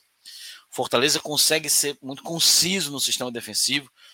As partidas de Tite, a partida de, de Ceballos defensivamente era relativamente boa, melhoram. O Fortaleza consegue se segurar um pouco melhor, diferente de outras partidas, não leva muitos sustos nesse momento da partida. Até um lance, na minha opinião, bobo do Tite lance bobo, juvenil, juvenil. Eu é, já venho, já é, tive a oportunidade de comentar sobre isso uma vez, mas me preocupa muito esses pênaltis gerados de cotovelo no futebol brasileiro. Todo, quase todo jogo, quase toda rodada, a gente tem dois desses sendo marcados. E, e uma coisa que eu vinha prestando atenção, já tinha me falado quando eu comentei a primeira vez, eu fui prestar atenção, é que esse tipo de lance não vem sendo marcado em nenhuma outra competição com VAR ou sem VAR. Não vi lances assim sendo marcados na Champions League, ou nos campeonatos europeus, ou na própria Libertadores. Não estava vendo isso acontecendo no campeonato argentino. Essas jogadas que o cotovelo sobra, onde o jogador vai com o braço aberto e acerta com o cotovelo no, no, no colega, no adversário. É, e eu realmente não vinha assistindo esses lances em outras competições sendo marcado pênalti. E aqui no Brasil vem sendo marcado até em demasia. O lance do Tite hoje, eu acho que, pelo como vem sendo, ele é muito discutível. E aí vamos colocar o primeiro erro. Eu acho que aquele lance, naquele momento, especialmente porque o Voaden estava de frente para o lance, é interpretativo. Logo, se o Vaden viu, se o Vaden disse que não foi pênalti, não era para ter sido chamado o VAR porque não é um erro de fato e direito. É um lance interpretativo. Primeiro, na minha opinião, o primeiro erro dessa situação. Eu não acho que foi pênalti. Como, se não me engano, o Fortaleza teve um lance parecido no começo do brasileiro. Acho que foi contra o Inter, né, Minhoca? Também achei que. que foi. Também não acho. Inclusive, acho que foi o do Pikachu que ele errou. Inclusive, naquele pós-jogo eu disse que não tinha, eu achava que não tinha sido pênalti. É, eu acho que eu não gosto desse tipo de, eu não acordo, não acho que isso é pênalti. Mas pelo que tem sido marcado, eu entendo que os, a pessoa diga que foi pênalti. Então, para mim, é interpretativo. Se eu estou dizendo que eu não acho que foi pênalti, você me disser que foi pênalti, beleza. Não, acho que é interpretativo, mas eu não acho, no geral, que aquilo é lance para pênalti. No geral. O Vaden não deu, foi chamado no VAR, não deu, expulsou o Voivoda, que chamou o VAR de, de tudo e mais um direito. O Voivoda foi expulso pela primeira vez na carreira. E continuou. E continuou. O Fortaleza conseguiu se gerar, mas eu acho que o maior, o maior motivo de reclamação que eu acho que poderia ser dado à arbitragem, fora o fato que a arbitragem foi muito conivente com as faltas no primeiro tempo, foi a questão dos acréscimos. Porque ele deu o jogo até 52 e terminou com 51 e 5. Eu não entendi isso. Tanto que eu estava aqui em pé esperando ele terminar o jogo, ele terminou e eu nem tive reação, porque eu não estava esperando que ele terminasse o jogo naquele momento. A arbitragem foi muito ruim. E eu, eu queria até colocar, porque hoje a gente viu muitos escândalos de arbitragem, né? O jogo, os jogos do, os, os pênaltis do jogo do Corinthians, o jogo do Botafogo, né? Com a expulsão, pênalti marcado. É, então são muitos erros grosseiros e crassos de arbitragem. E sexta-feira eu estava na minha live no Batendo Centro e eu estava comentando, e eu queria comentar aqui também, como é, todo mundo reclama de arbitragem, né? Mas ninguém faz nada contra isso. E a gente sabe qual o motivo, né? O motivo é que a arbitragem é ruim, mas ela também serve como muleta. Quando o seu time vai mal, quando o seu time tá mal, quando o seu time não consegue resultado, é uma muleta. É, ela é ruim, mas ela muitas vezes ela é conivente, né? Ela é conivente para manter o, sta o, status quo dos principais clubes do país ou do estado que estão por lá. Ela é conivente. É conivente as, direções de clubes, né? Então acho que eles não têm interesse de mudar isso. E hoje, novamente, a arbitragem do Voaden foi ruim talvez eu não. É, talvez eu não diga que a arbitragem. Eu não acho que a arbitragem foi ruim porque não deu um pênalti aqui, outro ali. Porque pelo menos o segundo eu acho discutível. Eu não apacaria, mas eu acho discutível. O segundo eu achei bem pênalti. Ah, mas muito pênalti eu achei. Eu não acho que esse tipo de jogada é pênalti. Eu não acho. Mas é, eu acho que é discutível. Você achar que é pênalti, eu não vou discordar de você, porque eu acho que é discutível. É, se você acha que é pênalti, beleza. Eu acho que normal, né? Interpret, é interpretativo na minha, na minha opinião, sabe? É, mas eu, eu acho que é interpretativo também. Eu também acho que é interpretativo, mas aí eu, eu achei que teve um movimento ali mais assintoso. Eu não vi o, o lance ao vivo, mas vi aqui. Em câmera é, lenta em câmera... parece mais, mais incisivo do que realmente foi no lance no tempo normal. Mas, cara, pensou que achou foi beleza. Foi. Eu não daria, mas eu entendo se ele desse. Eu, na verdade, eu fiquei puto com o Tite. Isso. Porque o Tite foi cabaço. Ele foi, ele foi um jogador de 35 anos como o Tite. Não pode estar puxando camisa de adversário dentro da área, como ele fez no primeiro lance. Não pode estar subindo com o braço levantado. E o Tite é um jogador de 35 anos. E quantas vezes a gente chegou aqui falando do Tite sobre. É, quantas vezes a gente chegou aqui em pós-jogo e falou do Tite de erros de jogador estar tá subindo no profissional? De um cara de 35 anos. É, e no finalzinho do jogo teve um lance ali, uma cabeçada furada do Benevenuto também, que é a entregada do dia, né? O Benevenuto tem a hora da entregada do dia, mas hoje, por sorte, não deu um gol. Fortaleza sai da lanterna, ainda são quatro pontos para sair da zona. Arrefece um pouco o clima, que é importante, tendo um clássico agora na quarta-feira pela Copa do Brasil, jogo importantíssimo, mas não dá para ignorar que o Fortaleza tem um elenco muito cinco pontos, viu, Lucas? Só corrigindo, cinco pontos para sair da. Cinco pontos para sair da zona. Quatro é, para porque... igualar, não? São é para igualar com o 17, né? Porque o 16 tem 15. Ah, é verdade. Cinco pontos, verdade, verdade. É. Ah, é, o Atlético ganhou. O Juventude nem para isso ajudou. É, mas o Juventude ficou na lanterna. Pois é, pô, tu é doido, é? Mas, filho, beleza, o, o Juventude fica na ajudou lanterna, pra caralho, porra. Fica na lanterna, mas não deixa o Atlético desprender também. Aí como é que fazia, pô? Não, mas eu, é, daqui a pouco eu vou falar sobre. Daqui a pouco eu vou falar. É, é aquela questão. É, é, o mal, é o bom que também não é tão bom assim. Porque, porque cara, como torcedor do Fortaleza, eu só lembro do gol do 13 sobre o Santa Cruz, que todo mundo achou o máximo e foi o que re, foi o responsável por eliminar o Fortaleza da Série C em 2013. Né? se, não vai, se o, o 3 não empata aquele jogo, o Fortaleza tinha se classificado de qualquer forma, com empate ou não. É, mas é isso mesmo, o Fortaleza consegue vencer, não jogou bem, não jogou bem, mas venceu. Eu acho que nesse momento é o que o torcedor precisava, que o time precisava. Vencer, ganhar moral, ver que, opa, dá, dá. Tem condição de vencer. Mas agora, o primeiro passo foi dado. Venceu. Venceu mesmo jogando mal, mas venceu. Importante agora é continuar vencendo, continuar pontuando, continuar subindo. Subindo, é o importante, é subir. Né? Então o Fortaleza ele deu o primeiro passo. Mas tem muita coisa ainda a ser corrigida. O time jogou mal ainda, jogou mal sim tem muitas falhas, deu muitas brechas na frente, é, deu muitas brechas atrás, falhou muito em jogadas individuais novamente. O banco de reservas hoje parecia coisa de campeonato cearense, de tanto menino que tinha. Eu estava me sentindo no jogo das aspirantes. Então tem muita coisa ainda para evoluir, mas o primeiro, no primeiro momento foi venceu. Pronto. Agora é trazer os conceitos para continuar vencendo. Contigo, Celso. Boa, Luca. Deu uma cortadinha aqui para mim no fim, mas eu, eu consegui ouvir que você passou a bola de volta aqui. É, então, Minhoca, passo direto para você. Faço feito volante aqui. Só um toque de primeira para tu, companheiro. Me traz André a leitura também. Vamos lá. É... a partida de hoje, né, foi mais uma mais uma vez uma, uma réplica dos jogos anteriores, com a diferença é que houve uma vitória, né? Aliás, a primeira vitória cearense sobre uma equipe de fora na Série A, né?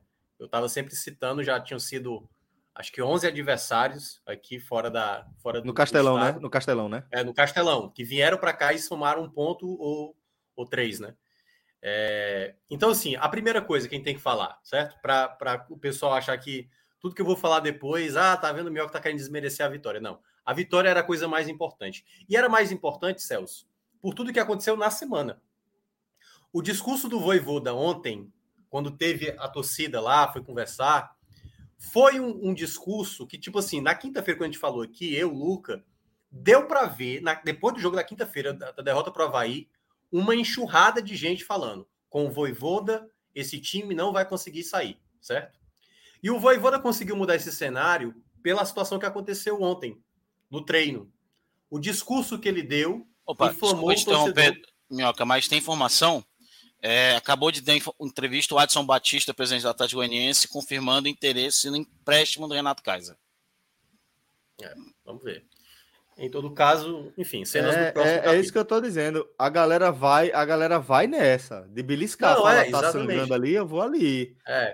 Camisa 9, né? Vai. Camisa 9 no Brasil, é, sempre o pessoal pô. vai estar tá atrás. E, né? mais, então... e, mais, e mais do que camisa 9. A camisa 9 com problema de ficar no time que ele tá. É uma, o nome disso é, é uma oportunidade de mercado. Mas, Minhoca, desculpa, segue, por favor, querido. Mas vamos lá, e aí retomando, retomando para esse momento, né? Eu acho que o Voivoda conseguiu mesmo, e aí eu vou. A primeira coisa que eu falo, eu acho que o Voivoda talvez é o treinador ideal para tirar o time de, dessa situação, da maneira como joga, talvez não.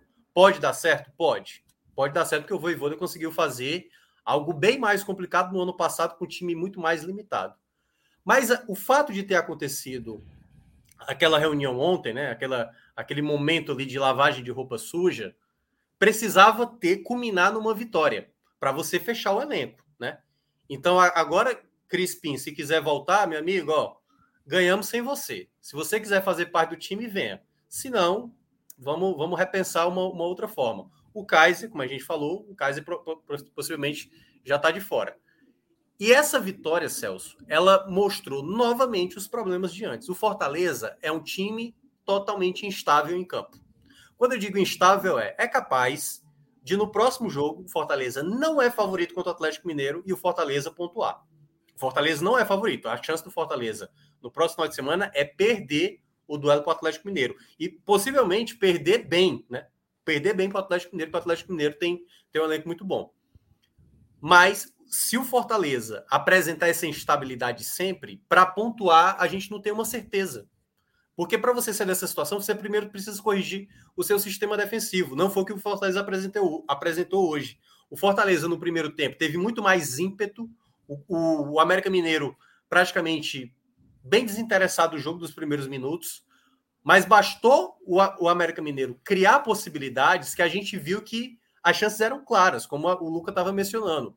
Marcelo Boeck foi fundamental para segurar o Fortaleza naquele 0 a 0 Fortaleza começou melhor, teve mais oportunidades, mas na hora que o América Mineiro começou a criar suas possibilidades, ele foi muito mais perigoso, ele causou muito mais perigo, dano ali para a defesa, né? E é de uma equipe que não consegue se proteger. Fortaleza, eu acho, eu quero estar enganado até o final da temporada, mas eu acho que Fortaleza não vai se resolver como time equilibrado. E quando você não é equilibrado, Celso, todo jogo do Fortaleza tem que ser do estilo igual o Colo-Colo. Você precisa fazer três, quatro. Você tem que aproveitar as oportunidades. Porque o Fortaleza sempre vai ficar muito próximo de tomar o gol. Então, na hora que o Boeck não salvar, ou um zagueiro não salvar, ou quando a arbitragem voltar atrás, olhar um lance ali de VAR e possivelmente não volta. Porque, por exemplo, o jogo do Flamengo, a vitória contra o Flamengo, o Pikachu invade. Ele quase chega ali no Pedro para bater Isso. a penalidade. Se é um arco mais rigoroso, ele poderia mandar voltar. Ele estava, tá, a regra está lá, não pode invadir. Houve invasão, mas ele poderia ter mandado voltar, dependendo do rigor. E o Fortaleza é uma equipe que se perde durante o jogo. Eu acho que vai ser a tônica até o fim da temporada. O time pode passar pelo Estudiantes, pode passar pelo Ceará, mas também pode cair, porque essa instabilidade não te garante nenhuma. Aliás, durante toda a temporada a gente tem falado sobre isso. Lá do começo, Campeonato Cearense, Copa do Nordeste, já tinha esses indícios que a gente falou. E durante o jogo, foi novamente isso. O Fortaleza, praticamente sem o controle das ações, quando faz 1 a 0 Lucas Lima, né, dando passe para o Pikachu, o Fortaleza até acho que termina relativamente bem controlando o jogo, certo? Mas é como o Luca mencionou, o Sebadios, que tem uma qualidade de passe muito boa, errando muitos passes. Os jogadores, e eu acho que todos os jogadores, todos, até mesmo o Boeck, por exemplo, mostrou uma certa insegurança. Por exemplo, essa defesa que você cita do primeiro tempo, que ele coloca para escanteio, foi estranha. Aparentava ser uma defesa fácil. Foi né? estranha, foi estranha, meu. Colocar para escanteio. Mas teve uma outra no segundo tempo, foi um cruzamento na área que veio na mão dele. E ele poderia só encaixar a bola. Foi uma bola fraca e ele decidiu socar para o lado, né? Mas assim, sabe? Tipo, encaixa, segura. E aí é esse Fortaleza que você América. não vê um controle, né? Como é, Luca? E voltou para América a bola.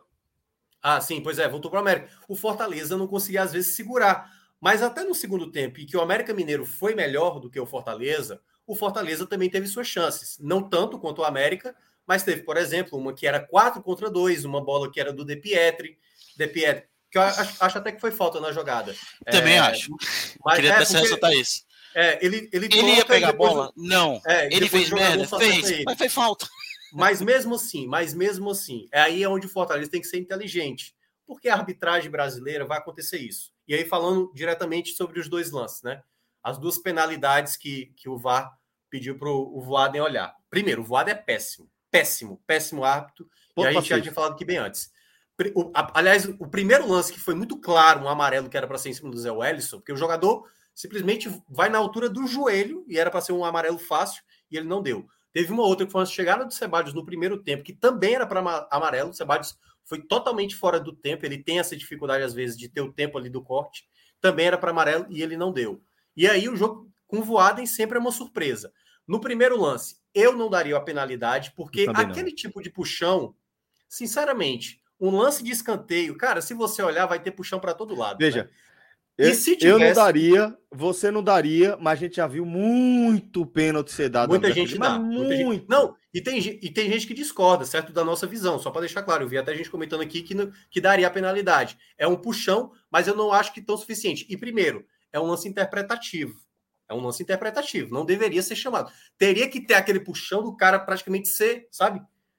Tirado. Não se mover, não consegue se é, mexer. Exatamente. Não Porque a camisa, o tecido da camisa ele estica todinho. Estica, Só que isso. você percebe que não, não é. trava o movimento. Conte é. segue no movimento, não reclama.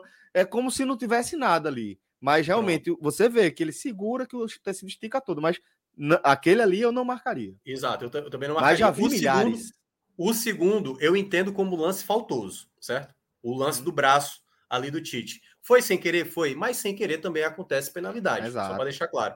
Só que eu concordo com o Luca, porque é o seguinte: é, no Brasil, de uma certa maneira, a gente tem visto muito essa jogada de braço sobrando. Aconteceu com o Gabigol na semana passada, Inter e Flamengo, que o Flamengo reclamou demais. Acho que também foi um lance para pênalti, certo? Aconteceu Bruno Pacheco no jogador do Goiás, eu acho que foi o Maguinho, que ele acerta, até sangra o jogador, né? Foi um lance também que eu considerei. E aí é, é bom deixar claro: o que é que aconteceu nos dois lances da semana passada? No do Gabigol, não foi marcado, não foi marcada a penalidade. E o VAR não chamou. No do Ceará, foi marcada a penalidade e o VAR não chamou. Por que, que eu estou dizendo isso? Porque são lances, e aí é que entra a coisa do interpretativo. A gente vai ver, eu falei isso aqui na semana passada e vou, eu vou sempre ressaltar, toda vez que a arbitragem tiver lance como esse, o lance de, de, outra forma. Desde a primeira rodada eu tenho falado isso. A gente vai ver no futebol brasileiro lances que parecem faltosos, que o juiz não vai dar o pênalti e o VAR não vai chamar. E vai ter lances que não parece nenhum lance faltoso, como foi também no próprio jogo o, um pênalti do Mateuzinho no jogador do Inter, que foi até o, o terceiro gol do Internacional da semana passada, que a arbitragem, teoricamente, não é para marcar uma falta, porque aparentemente não foi falta. O juiz vai dar a penalidade e o VAR não vai chamar. Então, esse é o grande problema. Vai ter lance com muito mais cara de falta, que o árbitro não dá, e lance que ele marca falta, que não parece ser falta, e aí tudo é na base do interpretativo e tudo vai virar uma grande roleta russa para saber se ele vai dar ou se ele não vai dar. Então, eu acho que nos dois lances que aconteceram hoje, o VAR não deveria ter interferido. Mas eu não marcaria o pênalti no primeiro e eu marcaria o pênalti no segundo, porque eu acho que o braço do Tite acaba de maneira acidental, mas de maneira faltosa, atingindo ali o Conte e fazendo a penalidade. Em todo caso, é, é o grande problema que a gente vê da arbitragem. Se o Voaden marca na hora o lance do Tite, por mais que eu achasse ali, ah, poderia não ser, mas foi marcado, entendeu? O VAR não deveria interferir. A mesma coisa nesse caso. Então, tem que ter o mesmo critério, que é o que a arbitragem brasileira não permite. E aí, para fechar né, sobre esse resultado, o Fortaleza, para ser essa equipe, para tentar fugir, mesmo com essa tabela pesada que você mencionou, Celso, o Fortaleza tem que começar a, a tentar sempre ir ali, sabe? No limite, no limite, no limite. Eu acho que o Fortaleza ainda é um forte candidato a rebaixamento. Não é essa vitória que vai modificar a situação, porque nessa vitória aconteceu o que aconteceu contra o Goiás. O Fortaleza já fez partidas bem mais seguras do que essa contra a equipe do América Mineiro e conseguiu perder ou empatar, entendeu? Então o Fortaleza tem que ir começando passo a passo. E aí, já falando do que o, o Luca mencionou, né, sobre a derrota do Juventude, realmente o Atlético Goianiense acaba se afastando, mas o Atlético Goianiense, por exemplo, já é um, um tipo de objetivo onde o Fortaleza tem que mirar. O Atlético Goianiense estava há umas cinco rodadas atrás, na 19 colocação. Conseguiu ter uma sequência. O Fortaleza tem que tentar repetir o Atlético Goianiense. Porque, por exemplo, o América Mineiro agora já se torna uma equipe acessível, algo que não era até cinco rodadas atrás. O que é bom para o Fortaleza é que está tendo um engodo. O grande problema, como você mencionou, é a tabela pesada. Mas para isso, o Fortaleza tem que fazer aquilo que ele acabou não fazendo nos jogos teoricamente mais acessíveis. E agora é seguir pontuando, né? É seguir pontuando se, que tem, se tem um, um, uma perspectiva de um recorte muito duro pela frente, a gente tem uma realidade de um recorte positivo em relação à, à pontuação, no sentido de, nas últimas cinco é, rodadas do brasileiro, o Fortaleza somou duas vitórias, venceu o Flamengo e agora o América Mineiro, dois empates contra Goiás e Atlético Paranaense e perdeu do Havaí na rodada passada. Então, é, se não fosse um time com um ritmo de pontuação tão ridículo no começo do campeonato, né? É, estaria ok. Estaria ok. Cara, mas... mas. Mas, por incrível que pareça, tudo bem. O, o que você falou não, correto. Ainda não foi bom. Ainda não, não foi a, bom. a questão não é nem essa. O Fortaleza do começo do campeonato eu teria mais confiança do que o Fortaleza de hoje. O Fortaleza do começo do campeonato era muito mais estável sim, do que hoje. Sim, entendeu? Sim. O Fortaleza é, é, Fortaleza hoje é muito mais instável. Fortaleza podia concordo, ter, concordo. ter empatado, entendeu? Contra o Goiás, por exemplo, o Fortaleza deu a mesma recuada que ele deu hoje. Só que o uhum. Goiás foi lá e fez. Nesse jogo, teve ali vários momentos que essa bola Não, passava. E, e assim, é, a, o começo da sua análise sobre o jogo, Minhoca, é, é muito preciso. Porque é quando você fala que o que mudou é que dessa vez o Fortaleza Venceu. fez o gol é. e segurou. É. Essa é a diferença. E que era o importante, né? Que era, importante. Que era fundamental. É, que era fundamental. fundamental. Eu sei que você não gosta de, de, analisar as coisas a partir do resultado, mas esse é um dos jogos que a gente precisa Sim, analisar não, a partir é, do resultado. Não, né? é para quem está na lanterna, para quem está nessa é. situação e agora saiu da lanterna, né? E, e como e aí, disse, nesse eu... recorte aqui de confusão, é, do só, Só, só, só para destacar, é, Celso, que é o seguinte: o ponto que eu, eu, discordo levemente do Lucas sobre essa derrota do Juventude é tudo bem, a Atlético Goianiense se distancia, é ruim, mas o Fortaleza precisava tirar um peso dele, sabe? Que é tipo assim, ser o último colocado. Tira um peso, velho. É um peso Porra. grande. Aliás, o Fortaleza pode até voltar, né? Porque vai enfrentar o Atlético Mineiro fora de casa. Como eu falei, o Fortaleza é um time tão A tendência estável, é de pode, perder. A tendência pode é até, perder bem. Pode até pontuar, mas a, a, tendência é que perca. Com esse futebol instável contra o Atlético Mineiro, que tem mais qualidade, mesmo o Atlético Mineiro também dando osciladas, porque assim, o Campeonato Brasileiro, na prática, tem o Palmeiras. Garantido é. assim, tipo, você vai enfrentar o Palmeiras, a chance de perder é alta. Todos os, todas as outras equipes te permitem pontuar mas ao mesmo tempo não te garante, nenhuma das equipes está te garantindo três pontos. Nenhuma, nenhuma. Nem a é, eu, eu fui olhar e eu fui a, a, dar uma conferida uma impressão que eu tenho, Minhoca, que é de o Palmeiras, apesar de ainda ter que enfrentar o São Paulo, né? Ainda vai jogar, mas é um clássico. Ele Sim. pode ficar com os mesmos 25 pontos do Corinthians. E é um time que já. Beleza, só, nossa senhora, o Corinthians joga muito mal, cara. Muito tá mal. Tendo muito resultado. Tá e, e não é isso que eu tô dizendo que é curioso? É, é o, Cuiabá, tipo... o, Cuiabá, o Cuiabá conseguiu pontuar contra o Corinthians. O Cuiabá, o Cuiabá é. O é, Cuiabá é, é, um, é um dos Mas me impressiona, me impressiona o fato de o Palmeiras já ter empatado quatro jogos. Sabe? Já empatou é. quatro jogos. É, então, assim, não é. é. Sabe? a coisa mais impossível do mundo. A tendência não, não também é, é de não. derrota. É. A tendência, deixando claro, é. não estou aqui para é. diminuir. A tendência grande, é de o derrota. Grande porém, o grande porém do Fortaleza, né, Celso? É porque é uma tabela pesada, como você estava citando.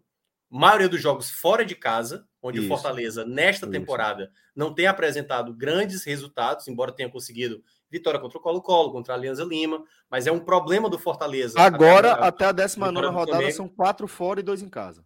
Isso. Não, até porque o Fortaleza teve muitos jogos em casa, né? Mas é muito importante para o Fortaleza começar a se entender um pouco mais com o time. E vai ser complicado. Porque, assim, eu entendo que uma coisa é você fechar ali o elenco. Quem, tá, quem, quem quer sair dessa situação? Beleza, o discurso do Voivoda é maravilhoso. Qual o grande problema que eu vejo, Celso e Luca? O elenco já não tem tanta qualidade. Ele vai ter que utilizar peças que, tipo, vai ter que utilizar torres, entendeu? vai ter que utilizar, por exemplo, quem é agora o reserva se o Crispim ficar muito tempo afastado? Porque só tem o é Juninho é Capixaba, entendeu? É. E aí você vai começar a utilizar jogadores inexperientes, jogadores para um momento difícil para essa situação. Então, aquela coisa, a vitória foi importante, a situação ainda é muito difícil. Fortaleza vai ter muita dificuldade para tentar sair ainda nesse primeiro. Acho que não vai acontecer, mas obviamente tudo que eu falo aqui é só na minha impressão, no meu feeling, certo? Não é questão de do que vai. Eu tô cravando aqui, não. Fortaleza pode sair desse Z4 ainda no primeiro turno. Eu não acho que vai acontecer. Mas o Fortaleza vai ter muita dificuldade com esse elenco mais desqualificado, né? Assim, não. Falei até a palavra errada. Corta essa parte. Não, pior que, que eu entendi o que você quis falar. Que assim, Sem tanta está qualidade, perdendo qualidade. Está é, perdendo qualidade. É, com menos qualidade, porque, obviamente. Mas ao mesmo tempo você tinha jogadores de qualidade que não estavam tão interessados assim. Então pode isso também fazer o time crescer em termos plano de luta, né? No mínimo. Luca, tu tá no silencioso, companheiro. E agora? Agora. Agora tá ok. É, algum problema. Beleza. Só informação. É, na semana que vem, o Atlético Mineiro se fala que o Atlético vai vir com um time misto contra o Fortaleza, né? O Atlético. É o, Galo. o misto é, é. Vargas, é, é Sacha. É, é, mas é melhor o Vargas e o Sacha do que o Não, sim, é. é que o essa, Nath, essa, que o é Mariano, que estão suspensos os dois. É a, fala, é a fala do maestro, que eu lembro de Mario falou assim, cara, enfrentar o Flamengo em 2019 era difícil. Pô. Pegar o reserva também não é fácil, não. Pedro. Mas é melhor pegar o reserva. do, que o, do que o titular. Exatamente. Mas é, é muito dessa lógica mesmo. Bom, é, então vamos agora com os destaques individuais, tá? Vou começar com você, Thiago Minhoca. É, vamos começar com os destaques positivos, afinal de contas, estamos falando de uma vitória importante da equipe de Voivoda. Quem são os destaques positivos dessa vitória por 1 a 0 sobre o Coelho? Cara, não tem como não citar Boeck na primeira colocação, porque foi fundamental quando estava 0 a 0 fundamental quando estava 1 a 0 Foram, eu acho que dessas três monumentais que o Luca mencionou, duas delas foi assim, tipo, cara, eu vi gol na, na jogada, né? Nessa do, do, segundo tempo, quando o jogador limpa, eu falei, aí lascou. Vai chutar, é gol e, tome. E ao mesmo tempo também, o Boeck tem que de uma certa forma, agradecer até mesmo essas penalidades não dadas, né? Porque o VAR, porque como o Luca mencionou outra vez, quando marca pênalti contra o Fortaleza, ei, meu amigo, aí complicado. Porque ou o cara chuta para fora, ou né, se o Boeck tiver muito, muito, muito no dia iluminado, o que até a, já são é quatro anos sem pegar um pênalti. É, pois é. Então, assim, é, não é um goleiro com essa especialidade, né? Então, o Fortaleza tem que estar sempre ligado nisso. Mas o Boeck foi fundamental, fundamental para manter o time ainda vivo na partida, assim, realmente para ter esse resultado. Então, o melhor da partida é o Marcelo Boeck. O segundo que eu vou listar, que foi um jogador que também tentou muito, e é um jogador que vai errar, vai muitas vezes errar, mas foi o Moisés. Assim, o Moisés foi um jogador que criou muitas possibilidades, né? Eu acho que ele foi um jogador que, é, das vezes que ele tentou, muitas vezes ele, ele criou boas jogadas, né? Eu acho que foi o jogador do setor ofensivo que mais conseguiu incrementar a qualidade assim em jogadas, cometeu erros, como geralmente ele costuma também cometer. E o terceiro vou ficar com o Lucas Lima, que foi também é, um jogador muito muito fundamental, foi a jogada, assim, acho que foi a quarta assistência dele na temporada. É, é, é muito importante para o Fortaleza e é um jogador que deu para ver também muito comprometimento, muito comprometimento em campo, assim, na hora que foi bater escanteio, tentando chamar a torcida, entendeu? Foi falado isso também na transmissão. Parece um Lucas Lima diferente do que aquele do Palmeiras, o que é bom. Né, sem né, dúvida ele. é, pô. Mas é, sem dúvida. É muito mais dedicado, muito mais focado na partida. E deu para ver também, isso foi importante, né? Porque, queira ou não, o Crispim é um, um cara muito próximo a ele. Ele poderia meio que também, assim como Tomar o Neymar. Né? É, assim como o Neymar, ele poderia meio que pegar as dores do Crispim e meio que tipo, vou, vou voltar do lado dele, entendeu? Aparentemente ele foi muito profissional. Ele pode ser muito amigo do Crispim, ele pode até concordar, ou, aliás, ele pode até discordar do que o Fortaleza fez com o Crispim, mas ele não deixou de ser profissional em campo. Né? Fazer o dele, né? Fazer o dele. Então, para mim, esses foram os três melhores. Foi uma grande jogada dele no lance do gol. Grande jogada, sabe? É. De, de visualizar o espaço, porque aparentemente a bola está muito mais para a zaga do América, mas ele é, tem, não, ele não desiste, né? Em momento algum, ele parte muito decidido para ganhar Pikachu, aquela né? bola. Que, claro, vai como menção, né? Sempre resolvendo jogos. Ah, pô, sempre, né, velho? Impressionante. 37 jogos, né, essa temporada. Puta que pariu. Acho tá que jogando. É. Impressionante, impressionante. E, porra, o cara fazendo gol até de cabeça, porra, é foda. É foda, e até a comemoração dele, assim, é aquela comemoração de time realmente que tá na última colocação, né? Ah, Vibra alívio, como né? se fosse é, já permanente. de né? título. Né? É. É. E, então, Boeck, Moisés, Lucas, Lucas Lima e a menção para Pikachu, justíssima. É, Luca, você acrescenta alguém aqui? Eu vou mudar.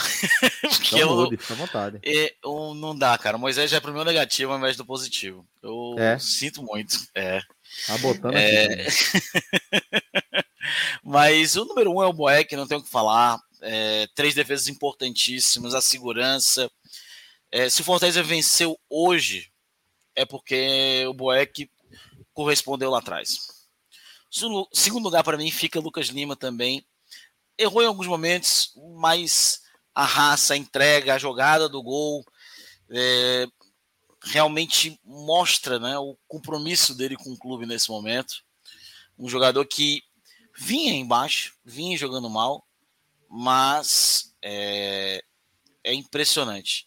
E o terceiro é o Pikachu, cara. O Pikachu é o melhor nove do Fortaleza sendo ala direito. Né? É, são 15 gols na temporada, né? E sendo contratado como lateral, né? Como lateral. Você tem noção? Ninguém fez mais 15 gols do Fortaleza desde o Gustavo em 2018, numa temporada. O, o Pikachu, de ala direito, e ele não fez muitos gols de pênalti, foram só dois.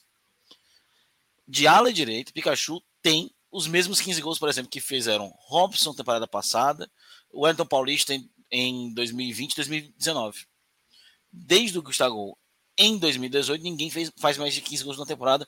O Pikachu já chegou aos 15 gols, tendo metade do ano para ir para frente. Claro, em 37 jogos. Lembrando que o Pikachu também agora chega ali no. se iguala ao Vinícius Maravilha, se iguala ao Lúcio Bala como sétimo artilheiro do Fortaleza em brasileiros com 13 gols. É, o, tendo na frente só o Finazzi, Gerardo Saravá, Rinaldo, Wellington Paulista, por aí vai. Só atacante, só camisa 9 na frente do Pikachu. Né? Então, isso diz muito por esse jogador do Fortaleza, que, na minha opinião, caminha a passos largos, a passos largos. Precisa de mais um tempinho de casa, né? Eu acho que também não é assim. Mas ele caminha passos largos para ser talvez o principal ala direita da história do clube, mas precisa de mais tempo de casa para chegar nesse, nesse patamar. É... E é isso, são os três. E vamos pro negativo aí, vamos embora. Vamos lá. Então, Boeck, Moisés, Lucas Lima, para Minhoca, menção para Pikachu. Boeck, Lucas Lima, Pikachu, para Luca lá pro Vitra, mandando Moisés direto para os negativos. Então, ó, Lucas, já vou abrir com você. Você já meteu spoiler, já estou colocando Moisés aqui na sua conta dos negativos. Siga. Olha, olha que os spoilers me deixaram com muito ódio, porque o que eu tentei fugir de spoiler dessa quarta temporada de Stranger Things e não consegui então muitas pare, vezes. Jovem. Ah, não. eu já consegui terminar. Glória a Deus, eu consegui terminar na quinta-feira, depois de muito choro. É a parte 1, um, né? Parte 1. Um. É a parte 1. Um. Ainda tem mais dois pela frente aí. É. Mais dois aí de, um, de quatro horas de duração, julho, né? os dois juntos. Dia 1 de julho. Não sei por que não fizeram logo vários filmes. Pra ver se Mas... começa, né, a temporada, né? É. E aí, cara, é, terceiro Moisés. Por que, que o Moisés dando no negativo? Eu entendo que ele cria muito. Mas para mim não adianta o Moisés criar se ele não tem objetividade. Eu acho que ele pega. Ele hoje voltou a ter aqueles erros de que a gente criticava no começo do brasileiro. Ele pega a bola, ele tira um, tira dois e não dá, não dá segmento. Ele perde a jogada, ele perde o lance. E quanto mais cansado ele foi ficando, ele pior ficava na marcação, pior ele segurava a bola. Então acho que o Moisés hoje foi muito, muito mal mesmo. Ele não contribuiu muitas jogadas, e muitas mesmo, e eu não gostei disso. E aí levo para o meu segundo lugar, que é o Romero. Cara, o Romero errou tudo. O Romero, Impressionante como caiu, né? Como desapareceu, demais. né? Desapareceu. Cara, teve um lance de uma jogada na esquerda que uma bola enfiada pelo Lucas Lima, inclusive, que o Moisés, o Romero furou. Furou, ele furou. Passou direto a bola. Furou. Não foi só uma, né? Teve aquela do Pikachu Mas, também. Também. Então tá muito mal. É, e não e caiu muito, muito de rendimento. Inclusive, acho que na quarta-feira o, o Robson deve voltar ao time titular. Acho que o momento do Robson né, é muito melhor. Sem nem discussão. E o primeiro, bicho, não só pelos pênaltis que não foram, que não foram marcados, é, mas é uma sequência de erros e de falhas de marcação e de demora na saída de bola. Mas o Tite hoje ele é o zagueiro do Fortaleza em pior fase. Um problema, porra. Tite é um problema hoje Fortaleza. Totalmente, muito mal. E o Fortaleza tá na conta do chá. Fortaleza foi sem um zagueiro no monte de reservas, fora o Abraão do Sub-23. Deve continuar porque o Tinga tá com lesão séria. Landazzo ele tá com síndrome gripal. E realmente aqui em Fortaleza tem umas coisas sérias, né? Inclusive, mandar um beijo para minha noiva que tá assistindo a gente, a Bárbara, que tá, inclusive, com dengue e chikungunya ao mesmo tempo, que é muita sorte para uma criatura só, né? É, melhoras, meu amor. Mas, cara, o Tinga foi muito mal. Não dá, não dá, não dá pra. É, é chover no molhado falar do Tinga, do Tite essa temporada. Muito, muito, muito mal. E hoje, por muita sorte, os erros dele não geraram gol. Pode ir, Celso. Boa, vamos lá. É... Vai na sequência, Minhoca. Moisés, Cara, Romero e Tite, por enquanto. Pois Moisés, é. Eu sei que você não vai estar, é... não vai botar. É, o Moisés não tem como, né? É, cara, vamos lá. Eu acho que a partida do Sebadios, como o Luca descreveu, foi bem assim na. Toda vez que ele precisou rebater uma bola, tentar tirar, ok, mas ele algumas vezes deu bote errado, errou muito passe, muito passe quando o Fortaleza estava saindo para o jogo. Acho que ele foi muito mal na partida. Gosto muito do Sebades, só para deixar claro. Para quem não está aqui chegando desavisado, eu já falo do Sebades, que para mim é até melhor peça do que Landázuri, só para deixar claro. Mas ele errou muito na partida, muito. muito Aliás, o Sebades ele foi, ele representou que muitos do elenco também cometeram de falha hoje. O Jussa, quando entrou, fez a mesma coisa. O Ronald também, quando entrou.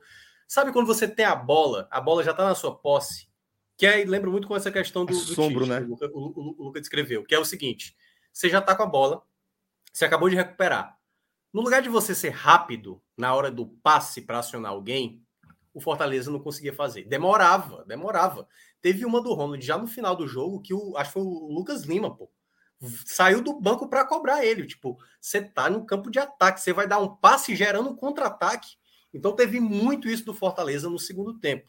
Não conseguia ter um jogador que segurasse essa bola. Acho até que pela saída do Lucas Lima, isso dificultou mais ainda para o Fortaleza. Então, era muita bola dada para o América Mineiro, e o América Mineiro, assim, toda vez que atravessava o meio de campo, era o meu Deus do céu, né? Então, por isso que eu falo dessa instabilidade do Fortaleza. Os jogadores precisam entender. Na hora que tá com a bola, aciona rápido. Teve momentos para isso, né? Por exemplo, o De Pietri, ele deu mais trabalho. Pegava a bola, ia para cima, dava, dava o passe e tal. Então, esse tipo de jogada faltou um pouco mais de entendimento. E eu acho que o, o, o Sebadios foi muito mal nesse aspecto. O outro que eu vou colocar, que eu vou colocar é o Tite. Tite também foi muito inseguro. Aliás, ele é inseguro, né? Não é nem que ele está sendo inseguro. Desde o ano passado, já acho que ele já tinha isso, porque ano passado dava uma falsa sensação de que ele era muito confiante, sabe? Mas quando cometia a falha, os jogos foram passando e deu para ver mais que é uma, uma, é um certo descuido dele. É um descuido, como ele foi descuidado no jogo contra o Havaí, que o jogador tomou a frente dele. Então ele precisa ser mais sério, simples. Sobrou, não sabe segurar uma bola, amigo, não sabe dar um passe logo, jogue logo para frente, mesmo que vá ser um passe errado, é, longo errado, é, dê um passe para o lado, entendeu? Mas não faça, não faça isso, né? Fortaleza cometeu muitas falhas de, de, desse tipo de aspecto e os dois zagueiros pelo lado direito e lado esquerdo foram muito mal. E o outro que eu vou colocar como que não fez uma boa partida, eu acho que a, que a entrada do Jussa assim também não, não causou o impacto que deveria ter, né? que era tentar uma recuperação de bola. Ele fez, acho que, uma recuperação de bola bem feita. O Ronald conseguiu apresentar melhor isso do que ele. Mas, como eu falei, o Ronald cometeu uma falha ali na hora de dar um passe e acabou gerando um contra-ataque. Mas eu acho que o Jussa ainda é um jogador muito. Não dá para confiar tanto. E é esse é um problema, né? Fortaleza cada vez mais tem menos opções no elenco. Hoje já não tinha o Hércules. Dificultava cada vez mais você ter um jogador de qualidade para aprender. Então, é, esses problemas defensivos, para mim, foram mais agravantes e aí até ressaltar, né, fazendo a menção aqui a péssima partida e o pouco oportunismo que teve do Silvio Romero. O Romero poderia entrar fácil nesse meu pódio, mas defensivamente é onde Fortaleza sempre me paira muita dificuldade. O Romero poderia ter tranquilizado o Fortaleza pelo menos em dois momentos que não soube aproveitar. Eu só queria para a gente finalizar com alguns dados, né? Hoje o Pikachu chegou a 200 participações de gols na carreira, viu? Né, o Pikachu fez 62 é muito gols. sempre foi. Pô, demais, cara. São 62 gols e 40 assistências pelo Paysandu, 39 gols e 16 assistências pelo Vasco, 27 assistências e 16 27 gols e 16 assistências pelo Fortaleza. Decisivo demais o Pikachu. E sobre Pô, o Voivoda. Paysandu é uma cavalice, né? Cavalice. Puta né? merda, velho. 60 Não, e tantas assistências, pô. Ele era é absurdo na época. Ele batia, batia falta, batia escanteio. Batia falta, escanteio, é, pênalti, tudo. batia tudo. É, impressionante. Batia, impressionante. Batia, é, batia até Batia até. Ei, ei, Calma. Ei.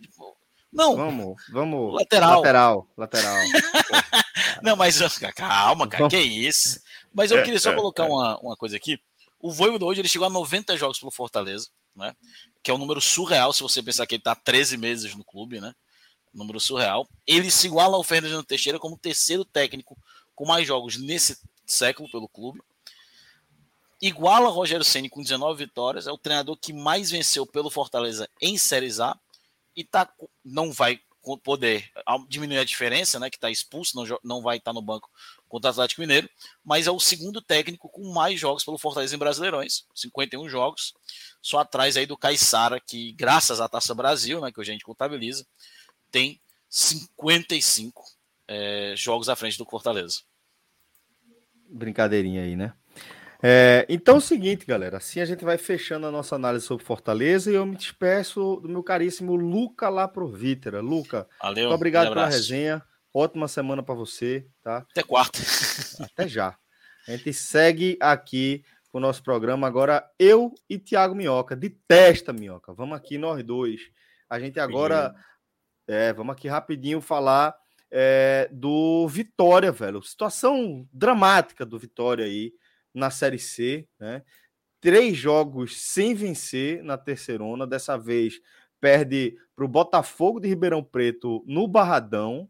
E, velho, situação para lá de delicada para o, o nosso caríssimo Vitória, Minhoca. É, cara, eu acho que a situação ficou bem ruim, né? Porque o Vitória conseguiu dar uma escalada ali na, naquela situação, tava, começou muito mal, troca de comando, fez bons resultados para sair daquela situação delicada de zona de rebaixamento, mas aí no jogo dentro de casa, né, chega mais uma derrota, né, perdendo para o Botafogo de Ribeirão. Aliás, é, aliás, né, aquela derrota onde ainda, como o Luca estava até mencionando, né, o Altos conseguiu virar contra o Remo, tá tudo muito embolado ali naquela parte de baixo, né? Você tá cinco pontos, cinco pontos, né? Tá com 11, né? O Vitória, tá, Vitória com, tá 11, tá com 11. Isso. E aí, o oitavo colocado tá com 16. Perfeito. Tá restando aí, é, estão tá, restando aí poucos jogos, ou seja, tá faltando quase que um terço para terminar. O último tá, tá com 11 jogos, né? Então tá faltando aí oito partidas para tentar. Acho que a, a meta do Vitória mesmo tem que ser permanência, sabe? Essa questão do oitavo colocado, que poderia gerar uma esperança depois ali dos resultados positivos, agora já ficou mais distante, né? A equipe caiu mais de rendimento, como você falou, três jogos sem ganhar, jogos onde abria a possibilidade de você crescer na tabela, mas não foi isso que aconteceu. E aí, com essa derrota em casa, o Vitória agora tem que pensar muito na permanência, muito na permanência. É, a equipe não consegue, né, totalmente se desvencilhar dessa situação, que parecia mais tranquilo, mas todo mundo agora está nessa base de desespero. E esse já era considerado, na minha avaliação, um confronto direto, porque o Botafogo também Total. tinha a mesma pontuação, tinha a mesma pontuação do Vitória. E você jogando em casa, você não podia perder a partida. Então a situação. E a consequência aí. É. Já vai para o seu terceiro treinador na Série C. Na, na Série C, C exatamente. É. Porque então, Fabiano assim, Soares foi demitido depois dessa derrota, né? É. E aquela coisa, é a mesma lógica de, tipo assim, pegando um paralelo, né? O ferroviário daqui, o ferroviário também já está no seu terceiro treinador. E cada vez que passa o tempo, são jogadores que já não assimilam um novo trabalho, uma nova dinâmica, internamente pressão, a torcida que estava começando a se empolgar, agora já começa a ficar irritada de novo, e tudo se torna aquele mesmo pesadelo que o Vitória está atravessando há pelo menos aí 5, 6 anos. Todo ano do Vitória é luta contra rebaixamento. E mais um ano, pelo jeito, é o que tudo indica, o rebaixamento é o que o, o Vitória tem a lutar né, no campeonato. Há muito tempo o torcedor do Vitória não consegue ter uma, uma satisfação, assim, viver um campeonato brasileiro. Ter alegria, respiro, pô. Sabe? Como é? Ter alegria, pô. É, tipo assim, é ter o desespero de, tipo assim, nós, nós não estamos mais no G4, entendeu? Estamos com raiva porque estamos saindo do G4, entendeu? Mas ter uma, é uma, uma coisa promissora. Não é só o fracasso, é afundando. É o torcedor praticamente perdendo até a esperança, né? Desanimado. Houve essa fagulha de esperança, só que aí esses últimos três jogos o time não conseguiu corresponder. E aí é, é, é, é a situação que toda equipe passa numa Série C. Passa três jogos, uma equipe do tamanho, do peso que é o Vitória, sempre sobra para o técnico, entendeu? Sempre sobra para o técnico. E aí é essa situação que o Vitória vai de novo para a roleta russa. O próximo que virá vai conseguir tirar mais do elenco que tem? A gente não sabe, mas é a próxima aposta para o Vitória, pelo menos tentar ainda lutar para essa permanência. Não, não tá nada fácil, porque são muitas equipes aí lutando contra esse rebaixamento. Aliás, eu acho que ainda vai ter jogo, né? Eu acho que ele pode entrar, né? É, ainda Floresta pode. Joga, né? é, deixa eu conferir. O Floresta ainda tem mais dois jogos. O Floresta joga é. com volta redonda, pode passar o Vitória. E... Só com vitória, né? Só com vitória. É, é. Só com vitória? É, porque o saldo. É, só com vitória. O saldo é menos 1 a menos 8. É isso. Então, é, que... então pode entrar no, no Z4 ainda, dependendo da, do resultado de Floresta e Volta Redonda. E é o que você falou, Minhoca, assim, apesar de a gente é, ver matematicamente chance de o Vitória alcançar o Remo, que nesse momento ocupa a oitava posição com 16 pontos, Vitória tem somente um, tem, tem 11, então você faz as contas, porra, de repente aqui está, você consegue. Entretanto, é muito time, pô. É muito time entre o Remo e o Vitória. Tem mais time que ponto, pô. Porque tem o São José e o Ipiranga com os mesmos 16 pontos do Remo, Aparecidense com 15, Botafogo de Ribeirão Preto, esse é, que, que, venceu o Vitória hoje, comandado por Paulo Baia. É, é. Tem 14, o Altos tem 13, Ferroviário e Campinense tem 12, então tem muito time é, à frente do Vitória nessa corrida e também vejo muito improvável a possibilidade do Vitória conseguir ainda sonhar com acesso. O que é, porra, assim, eu diria que é, é triste, velho. É, melancólico. Sim. É melancólico. Mas é isso. Minhoca, é, nossa palhinha aqui sobre essa, essa, essa, esse calvário, né? Da equipe do Vitória.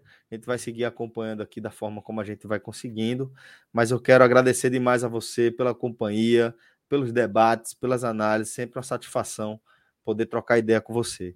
Desejo também uma ótima semana para a turma. Pronto. Aliás, eu quero só deixar um recado para a galera. Gente, está aumentando muito os casos de Covid, né? Eu estou Porra, positivado. É, minha mãe também, minha irmã também. E olha que minha irmã nem mora comigo. Então, assim, está aumentando muito os casos de novo, né? Estamos começando de novo na quarta onda. Então, para você que está devendo vacina, se vacine. Eu estou com sintomas leves porque eu já tomei três doses. Então, por isso que eu não estou aqui numa situação. Celso lembra muito bem quando eu tive a primeira vez.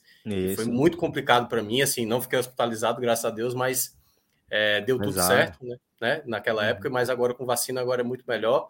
E use máscara, gente. Use máscara, porque realmente a situação está piorando e muita gente ainda está sendo muito desleixada com, com essa questão. A gente sabe o que a gente atravessou para chegar até aqui, né? Que não foi nada fácil. Então, fica a recomendação mais uma vez: se vacine, Perfeito. use máscara, porque é fundamental para a gente sobreviver. Pô, meu, que é isso. É, é, é, é doido que a gente tenha que falar isso, né? É... Aqui não tem componente político, não tem componente ideológico, não. Aqui é, é empatia, é preocupação, é encarar a pandemia como tem que ser encarada, como um problema de todos nós e de cada um de nós, né? É. Quando a gente fala sobre máscara, não é se posicione, né? Não é diga que você vai votar em fulano ou contra fulano. É sobre se cuide, velho Cuide de quem você mais ama, cuide de você, cuide do seu filho, da sua filha, da sua companheira, do seu companheiro. Cuide das pessoas que lhe cercam, seu pai, sua mãe, seus irmãos, sabe? É, tem que cuidar das pessoas, pô. é muito importante. E, e, tem duas formas relativamente simples de a gente conseguir se proteger. Uma delas é usar máscara. Pô. Compra uma máscara legal, compra uma PFF2 que seja, sabe? Compra quatro, cinco PFF2 para você ficar fazendo um rodízio aí. É, sempre que for num lugar de maior aglomeração, seja em ambiente aberto ou fechado, mas de maior aglomeração de pessoas, pô, usa máscara, não custa nada. Pô custa nada, bota a danada da máscara, porque é, ainda que você tenha contato com alguém que esteja transmitindo vírus, mesmo que seja de forma assintomática, você vai assimilar menos vírus. E você Isso. assimilando menos vírus, seu corpo tem mais chance de combater essa infecção, somado ao fato de que a gente também tem vacina disponível para todos os brasileiros, né? É, eu também, assim como Minhoca, já tomei as duas doses e a dose de reforço, tomei, portanto, três vacinas. É, e também peço que você faça o mesmo. Então, procure um posto, procure uma unidade para que você possa se vacinar. Se você é, tiver condições, leve alguém que não tem condições de ir. Então, leve, porque protegendo outra pessoa, você também está se protegendo. É sobre isso é, o que a gente está falando e a forma de combater esse vírus, essa pandemia coletivamente, tá? Ótima lembrança de, de Minhoca. Então, é, dessa forma, com o conselho do He-Man, a gente vai fechando aqui o nosso telecast, telecast que abre a nossa semana de programação. Reza a lenda que de hoje para sexta-feira, Fred divulga a escala é, e a gente fica ah. sabendo aí. Amanhã é aquela coisa, amanhã tem raiz. Isso. Amanhã tem jogo, não, né? Amanhã ninguém joga, amanhã não. Amanhã né? tem, não. não amanhã tem. Ah, pois amanhã é. Raiz, Mas aí terça-feira já começa. Aliás, é. vai, ter, vai ter Série B? Vai no meio de semana? Vai, né? Tem, não tem. Tem, né? Vai, mas eu sei que vai ter clássico, né? Clássico Rio na quarta-feira, Copa do Isso. Brasil e tal. Uma besteirinha, um joguinho pequeno. Vai ter muita coisa aí, muita coisa. Agamenon, é isso. Vamos é. lá então, galera. Obrigado participação, pela participação de todo mundo. Obrigado a Felipe Assis e Clisman Gama. Obrigado a Rodrigo Carvalho, a Marcelo Filho, essa dupla que fechou comigo aqui hoje, Thiago Minhoca e um pouquinho mais cedo, Luca lá pro Vitor. Principalmente obrigado a você que deu essa moral aqui pra turma. Forte abraço e até a próxima. Valeu!